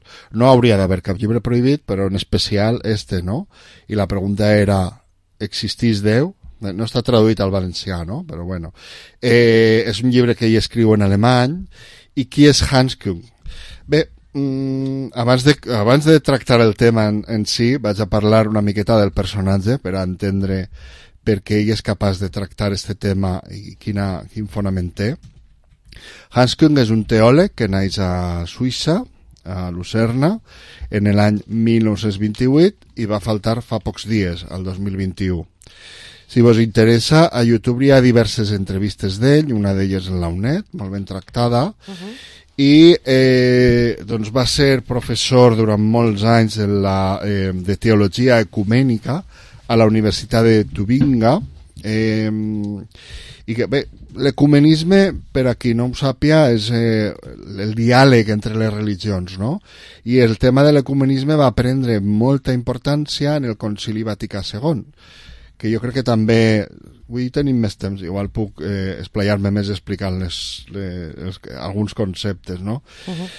Hans Kung eh, va ser nomenat oficialment teòleg conciliar per al Concili Vaticà II per el papa Joan XXIII i va, va participar en qualitat de peritus. Peritus què és? És a dir, era un dels experts teòlegs, gent, perquè ens entenguem, amb molt de coneixement i que per tant s'encarregava de redactar les propostes, eh, de fer les propostes com a tals, eh, però després d'haver sigut una persona tan important com per a participar en el Concili Vaticà II, que sempre eh, s'ha dit en l'Església que va ser un concili pastoral, la, perquè la gent ens entenga, pastoral és de com presentem l'Església a la gent. És a dir, no era doctrinal com la majoria de, majoria de concilis eh, anteriors, per exemple, el concili Vaticà I, que, que estava inconclòs, es va, no es va poder acabar, però ahí va estar, es van prendre unes decisions, com per exemple la de la infal·libilitat papal. Sí. Això ho haureu sentit moltes Mhm. vegades, està sempre, jo crec, molt mal explicat, la, la infal·libilitat papal, és a dir, que és un dogma que diu que quan el papa parla ex càtedra i només en aquest moment, és a dir, no quan parla, sinó quan parla ex càtedra, que ex càtedra vol dir des de la càtedra, és a dir, en qualitat de pare doctrinal i Mhm. dient això és dogma de fe, Sí. que aleshores és infal·lible, no? I justament Hans Kung, un dels atreviments que va tindre és escriure un altre llibre, que no era Existís Déu, sinó que era infal·lible i un interrogant i evidentment qüestionava de totes totes la infal·libilitat de Déu. Clar, era una de les limitacions que jo crec que Hans Kung veia, que el Concili Vaticà II, pensava ell, havia d'anar més enllà d'allò pastoral. Què seria pastoral? Pastoral era una cosa tan senzilla com eh, podem fer-ho tot en llatí o per a que la gent ho entenga pastoral. Eh, Ho podem fer a les llengües del poble, com el valencià o el castellà o l'anglès. Això és pastoral, ahí no canvia res de doctrina, de si la Mare de Déu eh, és immaculada o no, eh? que això es va decidir, per cert, en el mateix Concili Vaticà I, segle XIX. Això són matèries dogmàtiques, matèries de, de fe, no, no pastorals. No? I jo crec que Hanscom tenia una pretensió d'anar més enllà del pas, de la part pastoral i volia anar a la part eh, doctrinal. Ell escriu este llibre que acaba de dir al 1979 i això li provoca que li retiren la llicència a Hanscom per ensenyar teologia catòlica, és a dir, ja no servia com a teòleg eh, catòlic. Eh, ell va ser molt crític davant de la, de la Santa Seu, davant especialment de Joan Pau II, que era un papa que a diferència dels papes anteriors era més conservador, era molt amic d'una altra persona que és el papa Josep Ratzinger, que juntament amb ell va ser Peritus, també va ser Pèrit en el Concili Vaticà II. Els dos eren grans intel·lectuals, s'ha de reconèixer. El papa eh, Benet XVI o el cardenal Josep Ratzinger va escriure moltíssim i de fet ell va començar sent deixeble de Hanscom i sempre han dit que en un inici Ratzinger era tan liberal com Hanscom. Hanscom era un admirador d'un uh, teòleg protestant nascut a Basilea que s'anomenava Calvard. Calvard va fundar una revista a principis del segle XX que defensava la, la fe luterana, la fe protestant luterana, i atacava, va atacar obertament el cristianisme germànic que proposaven els nazis. És a dir, va ser eh, un rebel al nazisme. El, el, el, el règim de Hitler volia nazificar l'església protestant i un dels que es van negar, eh, juntament al que s'anomenava la Bekennende Kirche, l'església confessant, doncs va ser Calvar. De fet, a la universitat on vaig tindre el goig de poder ser professor un temps, la Universitat de Bonn, és on ell estava en aquest moment que li van obligar a signar el, la seva fidelitat al règim i ell doncs, el van expulsar de professor no? i aleshores doncs, es va haver de, de refugiar en, en, una altra, en una altra universitat que era la Universitat de Basilea fins a que es va retirar al 1962 l'obra de Karl Barth en la que es basava Hanscom és eh, impressionant, té 14 toms que va resumir eh, la seva teologia en més de 10.000 pàgines. El llibre d'Existis eh, Déu eh, té 1.000 pàgines, doncs este va escriure 10.000 pàgines, i la seva tesi principal es pot resumir així. Déu és Déu, una. Déu és Déu, però és Déu per al món. Dos. El món és món, però estimat per Déu. I tres. Déu es troba amb el món en la seva paraula Jesucrist. Esta era, diguem, el resum de la seva, de la seva teologia.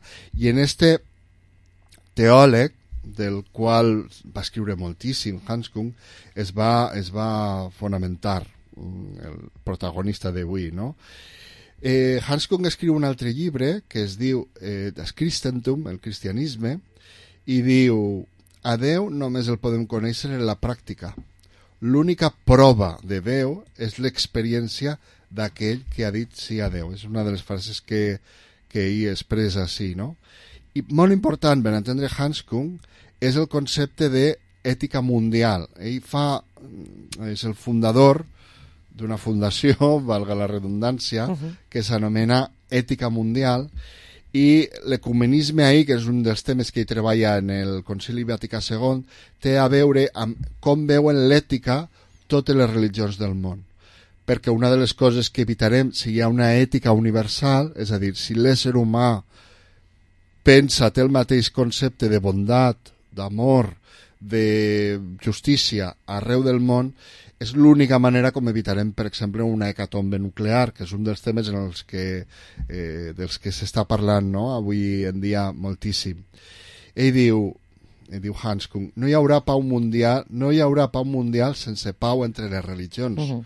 No n'hi haurà pau entre les religions sense diàleg entre les religions. Per tant, ell, a través d'esta fundació, el que intenta és que hi hagi un diàleg entre les religions per arribar a, un, a uns principis comuns de respecte, de justícia, però fixa't que de seguida això comença a ser atacat per els mateixos ultraconservadors de l'Església que pensen que hi està mm, portant el pensament catòlic a una ala liberal eh, contra la que ells volen lluitar. No sé si heu vist fa pocs dies, jo crec que és, és destacable, uns eh, retors, uns capellans Sí. que han eixit Sí. eh, pregant per la mort del, del papa Francesc. Perquè Literal- reunirà pronte en... en Nostre Senyor, no? Sí. Doncs bé, evidentment, tota aquesta reacció al, a la línia que està portant el papa actual eh, està representada en aquest tipus de gent. Un dels seus líders és el pare Moore, que es diu, es diu així, que és, diguem-ne, un dels contestataris més forts i que van criticar molt, per exemple, esta decisió de la benedicció dels eh, homosexuals Sí. recent del, del papa Mhm. i que troba el seu, la seva cúspide en esta, per dir-ho d'alguna manera, pregària a Nostre Senyor per a que s'emporte el papa pronte. Vull dir que so, són qüestions que realment dins de l'Església es, porten a una tensió no? que, que ha existit sempre, eh? però que ara ara s'ha manifestat, per exemple, en... en S'ha donat a conèixer. S'ha donat a conèixer. Mhm. Bé, ell escriu un dels llibres que jo, eh, clar, eh, immediatament quan em van dir en este llibre girat que, bé, que era un teòleg liberal i que doncs, no era molt convenient que el tingueren perquè l'havien destituït com a teòleg oficial immediatament em vas comprar tots els llibres que va poder doncs ja em coneixeu i no podia fer una altra cosa Clar, la clar. meva curiositat innata Tu decidissis porta- si t'interessa o no llegir-lo. Clar, Però per no? això l'has de llegir. per això l'he de llegir, o com a mínim començar a fulletjar i Claro. veure de què tracta o quins temes tracten tan, tan, perillós, tan perillosos. El llibre comença en una expressió que n'hi ha al principi de moltíssims llibres de teòlegs, que és Ad Majorem Dei Gloria, i va fent-se preguntes, vaig a comentar l'índex, després, eh, si tenim temps, entraré en algunes qüestions més. Eh, una pregunta que, que es fa, com es pot dubtar de tot? No? Eh, dubtar de tot és el, el com es diu, el relativisme este, Claro. tot és bo i roïn al mateix temps, de la certesa de si mateix a la certesa de Déu. I això és un subcapítol dins d'un capítol que es diu La raó, base de la fe, i si us fixeu, ell utilitza molt el mètode deductiu perquè és, és un teòleg, Mhm. ut- es fonamenta en molts filòsofs que han parlat de la qüestió de si Déu existís o no, fa una història molt ben fonamentada de tots els filòsofs al llarg del temps que s'han preguntat això i ho critica, tracta filòsof a filòsof, Mhm. mm, ni lliure pensament ni agustinisme un Clar. altre dels títols eh? Sant Agustí és un dels eh, teòlegs en els que s'ha fonamentat molt sovint la, la creença de l'existència de, de Déu. Mhm. Hem d'entendre també que la pregunta en si, fer-se-la un teòleg en, en els temps actuals, és una característica dels temps moderns del segle XX també del segle XXI, però sobretot del segle XX, perquè segles enrere la pregunta no es podia fer, es donava per fet que Déu existia i punt. No es podia ho preguntar. Lo és que a no dir, se podia és verbalitzar, però eh, se la preguntarien, eh? El que passa que estava prohibit verbalitzar-la. Sí, però s'assumia, Sí. s'assumia com a part... Per exemple, la Bíblia, i això ho comenta també Hans Kung, la Bíblia no té un apartat en el que es pregunta això. És a dir, en, en el que es pregunta raonant si No, no, Déu no, no, existís no el o no, no ja dona per fet que Déu Sí, sí, existís. sí, sí, clar, no? clar, clar, clar. Vull dir, aquest és el, el, el pensament modern en el que podem trobar arguments a favor, arguments en contra. Després, un altre del, dels eh, capítols és Blas Pascal. A mi m'encantava Blas Pascal, eh, l'he llegit molt, no? I diu la lògica del cor. Eh, el Blas Pascal és l'autor d'aquella frase del cor té raons que la raó no entén. No no? entén. Després tenim contra el racionalisme la racionalitat i una pregunta que es fa amb raó de Karl Popper pretensió universal del pensament científic natural la ciència i el problema de Déu tot en Déu Espinosa, un altre filòsof i les seues conseqüències allò absolut en la consciència, i diu també la mundanitat de Déu i la historicitat de Déu, com es manifesta Déu en la història, no? i com va canviant, com va influint. Diu també l'ateisme antropològic, també parla de Hegel, Claro. de Feuerbach, Feuerbach davant de la crítica fin del cristianisme, final del cristianisme, també parla de l'ateisme sociopolític, del jueu a l'ateu, de l'ateu al socialista, el materialisme, l'opi del poble, són conceptes que vos sonaran, l'ateisme com a visió del món, de Engels a Lenin. També es pregunta, davant d'un capítol que dedica a Marx, futur sense religió, cristianisme i marxisme, de científic ateu, són, és que són brutals els títols que té, eh? importància de la religió per a Llum, per a Fromm i per a Frank. Usted, el quart capítol està dedicat al nihilisme, el nihilisme és no n'hi ha res, no? Hi ha diverses perspectives des de la moral, des de la raó, no? És a dir, són bones persones perquè hi ha un Déu bondadós, o són bones persones per una altra raó, és a imatge de Déu i per tant Déu existís i per això pot haver bondat en el món, o al revés, n'hi ha maldat perquè no n'hi ha Déu. I l'i- l'itinerari personal de Nietzsche parla també de Nietzsche, que és el que va dir la famosa frase de Déu ha mort, visca el superhome, no? Eh, diu també el que poden aprendre els cristians, una pregunta que es fa, l'únic cristià vertader, és a dir, Déu és l'únic Déu vertader, el dels cristians. També es pregunta eh, eh, per el ser, arran de Martin Heidegger. També diu en l'últim capítol un Déu amb molts noms, i parla de les religions orientals, és a dir, és, un eh, estudi profund. I parla d'Einstein, juga Déu als daus? És Déu una persona que n'hi havia al principi? Intervé Déu? Hi ha miracles? Què passarà al final? El dret de Déu i els drets de l'home, el Déu dels filòsofs i el Déu de la Bíblia. Un Déu titón... I fixa les preguntes que es fa eh, també en aquest últim capítol. Déu pare, un Déu tirànic, un Déu home, un Déu baró, el pare dels, escar dels perduts, de la gent que es perd, com les ovelletes, no? Que, que és un Dels descarriats, no? Els descarriats. El cristià del Déu cristià, i es pregunta també què vol dir eh, l'Esperit Sant. Si dona temps, eh, perquè al final hi ha una conclusió. Sí, no, no, no, tot eh, a més l'esperem, eh, la Però la conclusió. llegiré, la llegiré al final, no? Mhm. Bé, en els eh, aspectes filosòfics i religiosos, doncs, eh, hi ha preguntes que ell es fa, que puc versar també així, com per exemple en el cristianisme oriental, l'hinduisme, l'Advaita Vedanta, que diu que la realitat es considera en última instància un únic ser, aliè a les qualitats i al canvi, que s'anomena Nirguna Brahman, Déu sense qualitats. N'hi ha una altra doctrina, que és l'Advaita, que és el contrari, Déu amb qualitats. I esses, quines són aquestes qualitats? La omnisciència, la omnipotència i la omnibenevolència. No? Ja sabeu, Déu, és, Déu ho sap tot, està en tots els llocs és, i és sempre bo, eh? contínuament bo. Eh, la visió de, de Déu del, dels clàssics grecorromans en els que no n'hi havia un Déu, sinó que n'hi havia molts déus i que compartien amb els humans vicis i virtuts. És a dir, podien eh, eixir lluitant, enganyant, discutint, Mhm. com, com fan Mhm. les persones, no?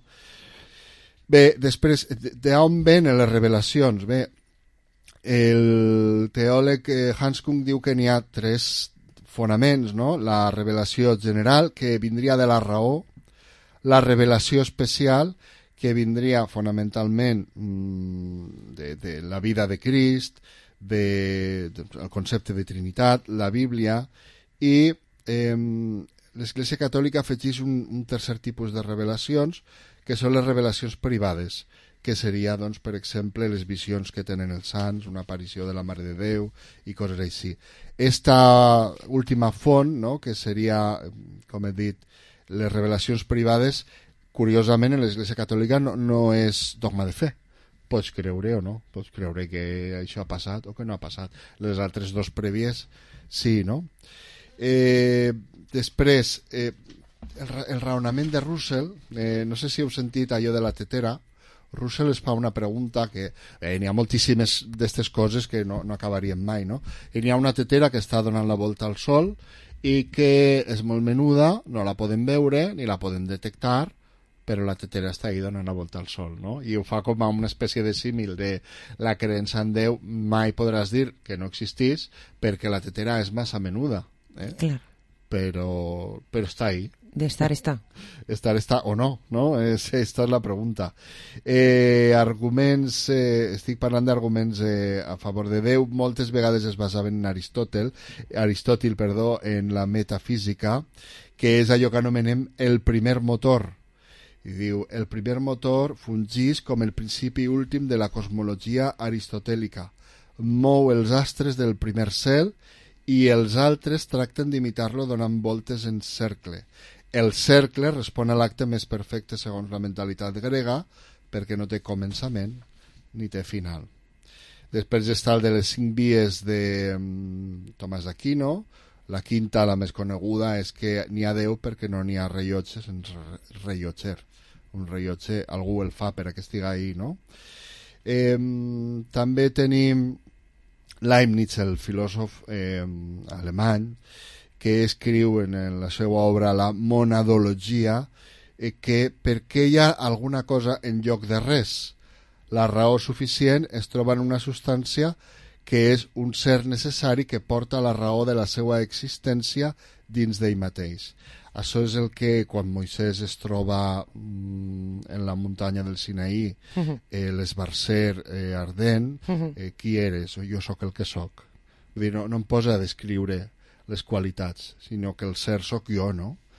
Tu eres perquè jo sóc, no? És, és, és, pot, pot ser dels moments dins de la Bíblia més, més eh, filosòfics, que dins de la Bíblia n'hi ha un salm que també volia comentar-lo és el Salm eh, 42 que diu com el cèrvol és delís per les fonts d'aigua també és delís per la meua ànima Déu meu tot jo tinc set de Déu del Déu que m'és vida quan podré anar a veure Déu cara a cara Després està també eh, els, els, arguments dels genetistes, no? I ja sabeu, este ha estat molt criticat per l'església actual, el darwinisme, és a dir, per què compartim un 99% dels gens Mhm. amb els, eh, amb els micos, amb els Mhm. monos. Mhm. Arguments eh, ontològics, doncs, per exemple, Sant Ansel diu tots, fins i tots aquells que neguen l'existència de Déu, tenen en la seva ment la noció de Déu. En efecte, si no la tingueren, no entendrien el que diuen quan afirmen que no existís. Ara bé, aquesta noció és la del ser més enllà del qual no cap ni tan sols concebir res més perfecte. És a dir, que fins i tot quan negues Déu tens una, estàs negant alguna cosa. Eh, eh, allò que estàs negant és allò que existia o que existís, perquè ho negues? Si, la negació es basa en, un, en una constatació, no? És l'argument de Sant Anselm. Eh, els arguments mo- morals que havia anomenat abans. Si Déu no existís, els valors morals objectius no existissin. Si els valors morals no existissin, en conseqüència, si els, perdó, si els valors, valors morals existissin, en conseqüència Déu existís. És a dir, si Déu no existira, ens estaríem matant així, tots uns als altres, no? La crítica de la raó pura, que ja coneixereu, Immanuel Kant, que per ser era protestant d'una rama que era el pietisme, va afirmar que cap argument exitós a favor de l'existència de Déu pot sorgir únicament de la raó. És a dir, que ha de sorgir d'algun lloc més que no siga la pura raó.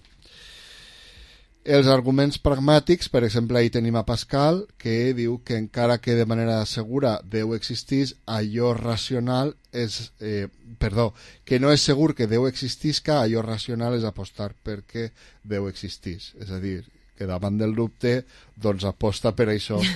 és allò, diuen, per Sí, si de cas, jo per no? si de cas. per si de cas. Eh, bé, i en contra de l'existència de Déu també tenim abundants, eh, per exemple, la de les revelacions inconsistents, perquè si n'hi ha tres llibres sagrats, el Tanaj, la Bíblia i l'Alcorà, Sí. entre ells es contradicen, no? Aleshores, qui dels tres té la raó si tots són revelació de Déu? Clar. El problema del mal, que s'oposa a l'existència d'un Déu que és omnipotent i omnivolent al mateix temps, però permet el patiment en el món. L'argument del disseny, eh, que s'oposa a la idea de que Déu va crear la vida. Per exemple, eh, ahir donaríem molts exemples d'un mal disseny, no? És a dir, una mutació, eh, un, algú que naix i no pot viure, és a dir, si, si, si, Si és és un perfecte, dissenyador perfecte, clar. perquè el disseny eh, falla, no?, Mhm. en molts casos. Hi ha imperfeccions. N'hi ha imperfeccions. Eh, després també la navalla d'Ockham aplicada a això, eh, que Ockham era un franciscà, però s'utilitza també per a la- l'ateisme, eh, que diu que les teories naturals, és a dir, les que no recorre, recorren a allò sobrenatural, expliquen adequadament el desenvolupament de la religió i la creença en els déus. És a dir, si la ciència ho pot explicar tot, quina necessitat tenim de creure en Déu? Si pot explicar la física, el començament del món, els astres, etc., aleshores probablement és que n'hi ha una explicació racional i no irracional en Déu. Eh, després... Aquesta teoria és la que més s'apunta últimament, eh? el que s'anomena el falsacionisme, diu. Tots els corps són de color negre fins que aparega un blanc, de la qual cosa pots deduir, com a transposició lògica, que Déu no existirà fins que desaparega. És a dir, Déu s'ha aparegut en comptades ocasions, nosaltres no l'he- no experimentat, per tant no existís fins que un dia se t'aparega tu personalment, no? Mhm. Eh, la paradoxa de l'omnipotència, molt bé, esta és, és coneguda, pot Déu crear una pedra tan gran que ni tan sols ell puga alçar-la? És una paradoxa, perquè si ell és omnipotent hauria de poder crear tot. O pot crear un altre Déu tan, eh, eh, que siga més poderós que ell, si és omnipotent. És una paradoxa, per tant, ahir n'hi ha una contradicció.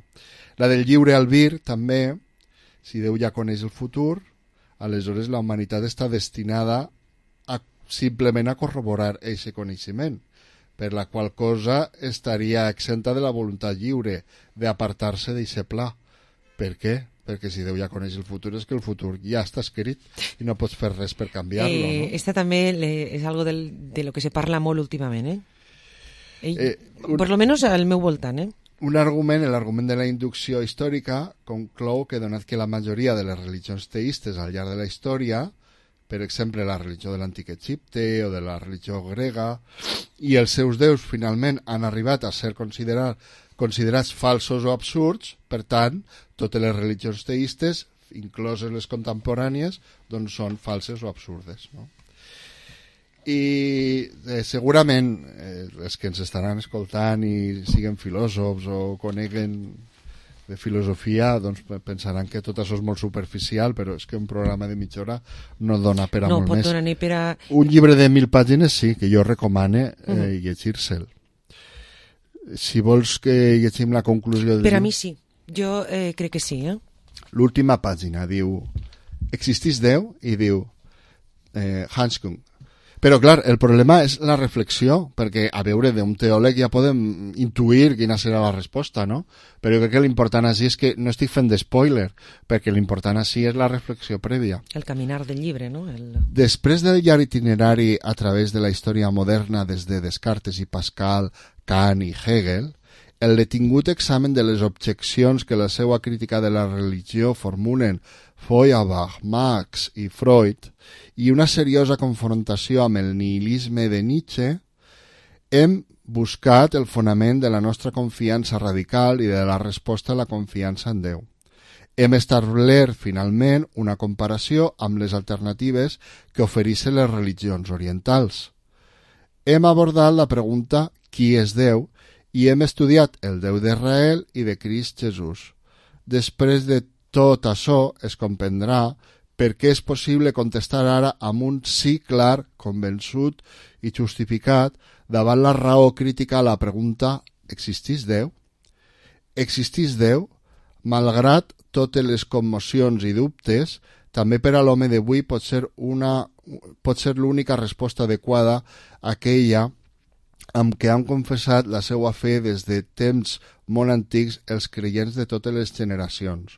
Comença amb una lloança a vos, o oh Déu, vos lloem, i conclou amb un acte de confiança. En vos, Senyor, vaig confiar i mai em veuré defraudat per sempre. però torne a dir, el, el, això és l'última pàgina, però re, realment, fins i tot per a un agnòstic com jo o per a un ateu, crec que paga la pena llegir el llibre perquè el, el llibre és un recorregut per tota la història de tots els filòsofs que s'han preguntat sobre el mateix que Hanskum en este llibre.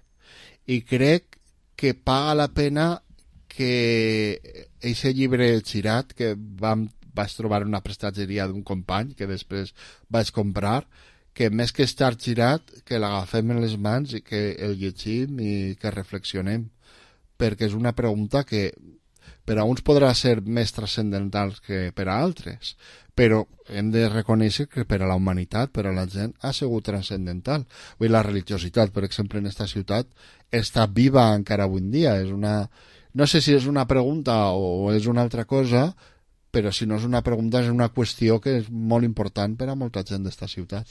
Així que vos anima a llegir a Hanscom. Pues jo crec que eh, hi haurà gent en este moment que li llamarà l'atenció perquè serà el moment en el que s'ha preguntat si existís Déu, perquè jo tinc la sensació, estic pràcticament convençuda de que tot el món eh, en el transcurrir, en el, en el passar de la seva vida, hi ha un moment en el que se ho pregunta per una qüestió o per una altra, perquè s'ha vist d'una situació en una altra, però s'ho pregunta. Mhm. Eh, a més, eh, inclús eh, gent del teu entorn que en un moment donat diuen però realment eh, això per què passa o allò per... s'ho pregunta, eh? És a dir... Sí, i el, el fet de preguntar-nos-ho no tant, però el fet de respondre d'una manera o d'una altra té conseqüències, jo crec, en el nostre estil de vida i com veiem la societat, com veiem eh, tot el que ens envolta, no? Aleshores, jo com, com sempre dic, és, és bo que ens preguntem, no sé si és necessari contestar a la primera. També és veritat sí, n'hi ha moments, l'altre dia n'hi ha una expressió en castellà que és de què estàs més cerca, de la cuna o de la tumba. Mm. I de vegades, encara que podem anar-nos en el del món avui mateix, perquè Mhm. el futur no el coneix ningú, eh, només Déu. Sí, jo... Aleshores, eh, vull dir, encara que tinguem esta, eh, este, este dubte, eh, és veritat que n'hi ha moments en la vida, com has dit, que te fan fer-te esta pregunta Clar. més que altres, no? Clar, clar, clar. Encara que puga passar avui mateix, que, que faltem avui mateix, però n'hi ha pues, l'edat, en no? certs moments, o quan falta algú que estimem, doncs bé, és una pregunta legítima, per què no? Quina bona reflexió per un divendres, no? Eh, per, a, per a portar un bon cap de setmana, no? Esta gent que necessita reflexionar, no? Eh, pues seria una bona lectura. Sí, Te posa en molts moments en aquesta situació de- d'angoixa, que no saps ben bé què pensar, que... També parla de l'angoixa, Hanscom. Per què tenim angoixa quan pensem angoixa? si Déu existís o no? Parla molt d'això en, en el llibre. Així que llegiu a Hanscom, que vos agradarà. És que després de que sí que es diuen els científics que l'energia no es destruís, es transforma, Mhm. eh, com tens que pensar que no hi ha res? Qui nihilisme. sospire? pensar, pensar és bo. No, no crec que siga roïn. No. Eh, eh, Santi, mm, mar meravellós. És per tornar-lo a sentir, el programa. eh? Allò de que un llibre només se té que llegir una, una vegada i abans. No, no, no, no. De fet, jo ja fa temps que me'l vaig llegir i, i després d'este programa crec que tornaré a mirar. Torn... Igual no me'l llegeix sencer, perquè són mil pàgines, però hi ha capítols que sí que me'ls tornaré a, a llegir. Segur. Eh, gràcies per haver estat així, Santi. A vosaltres.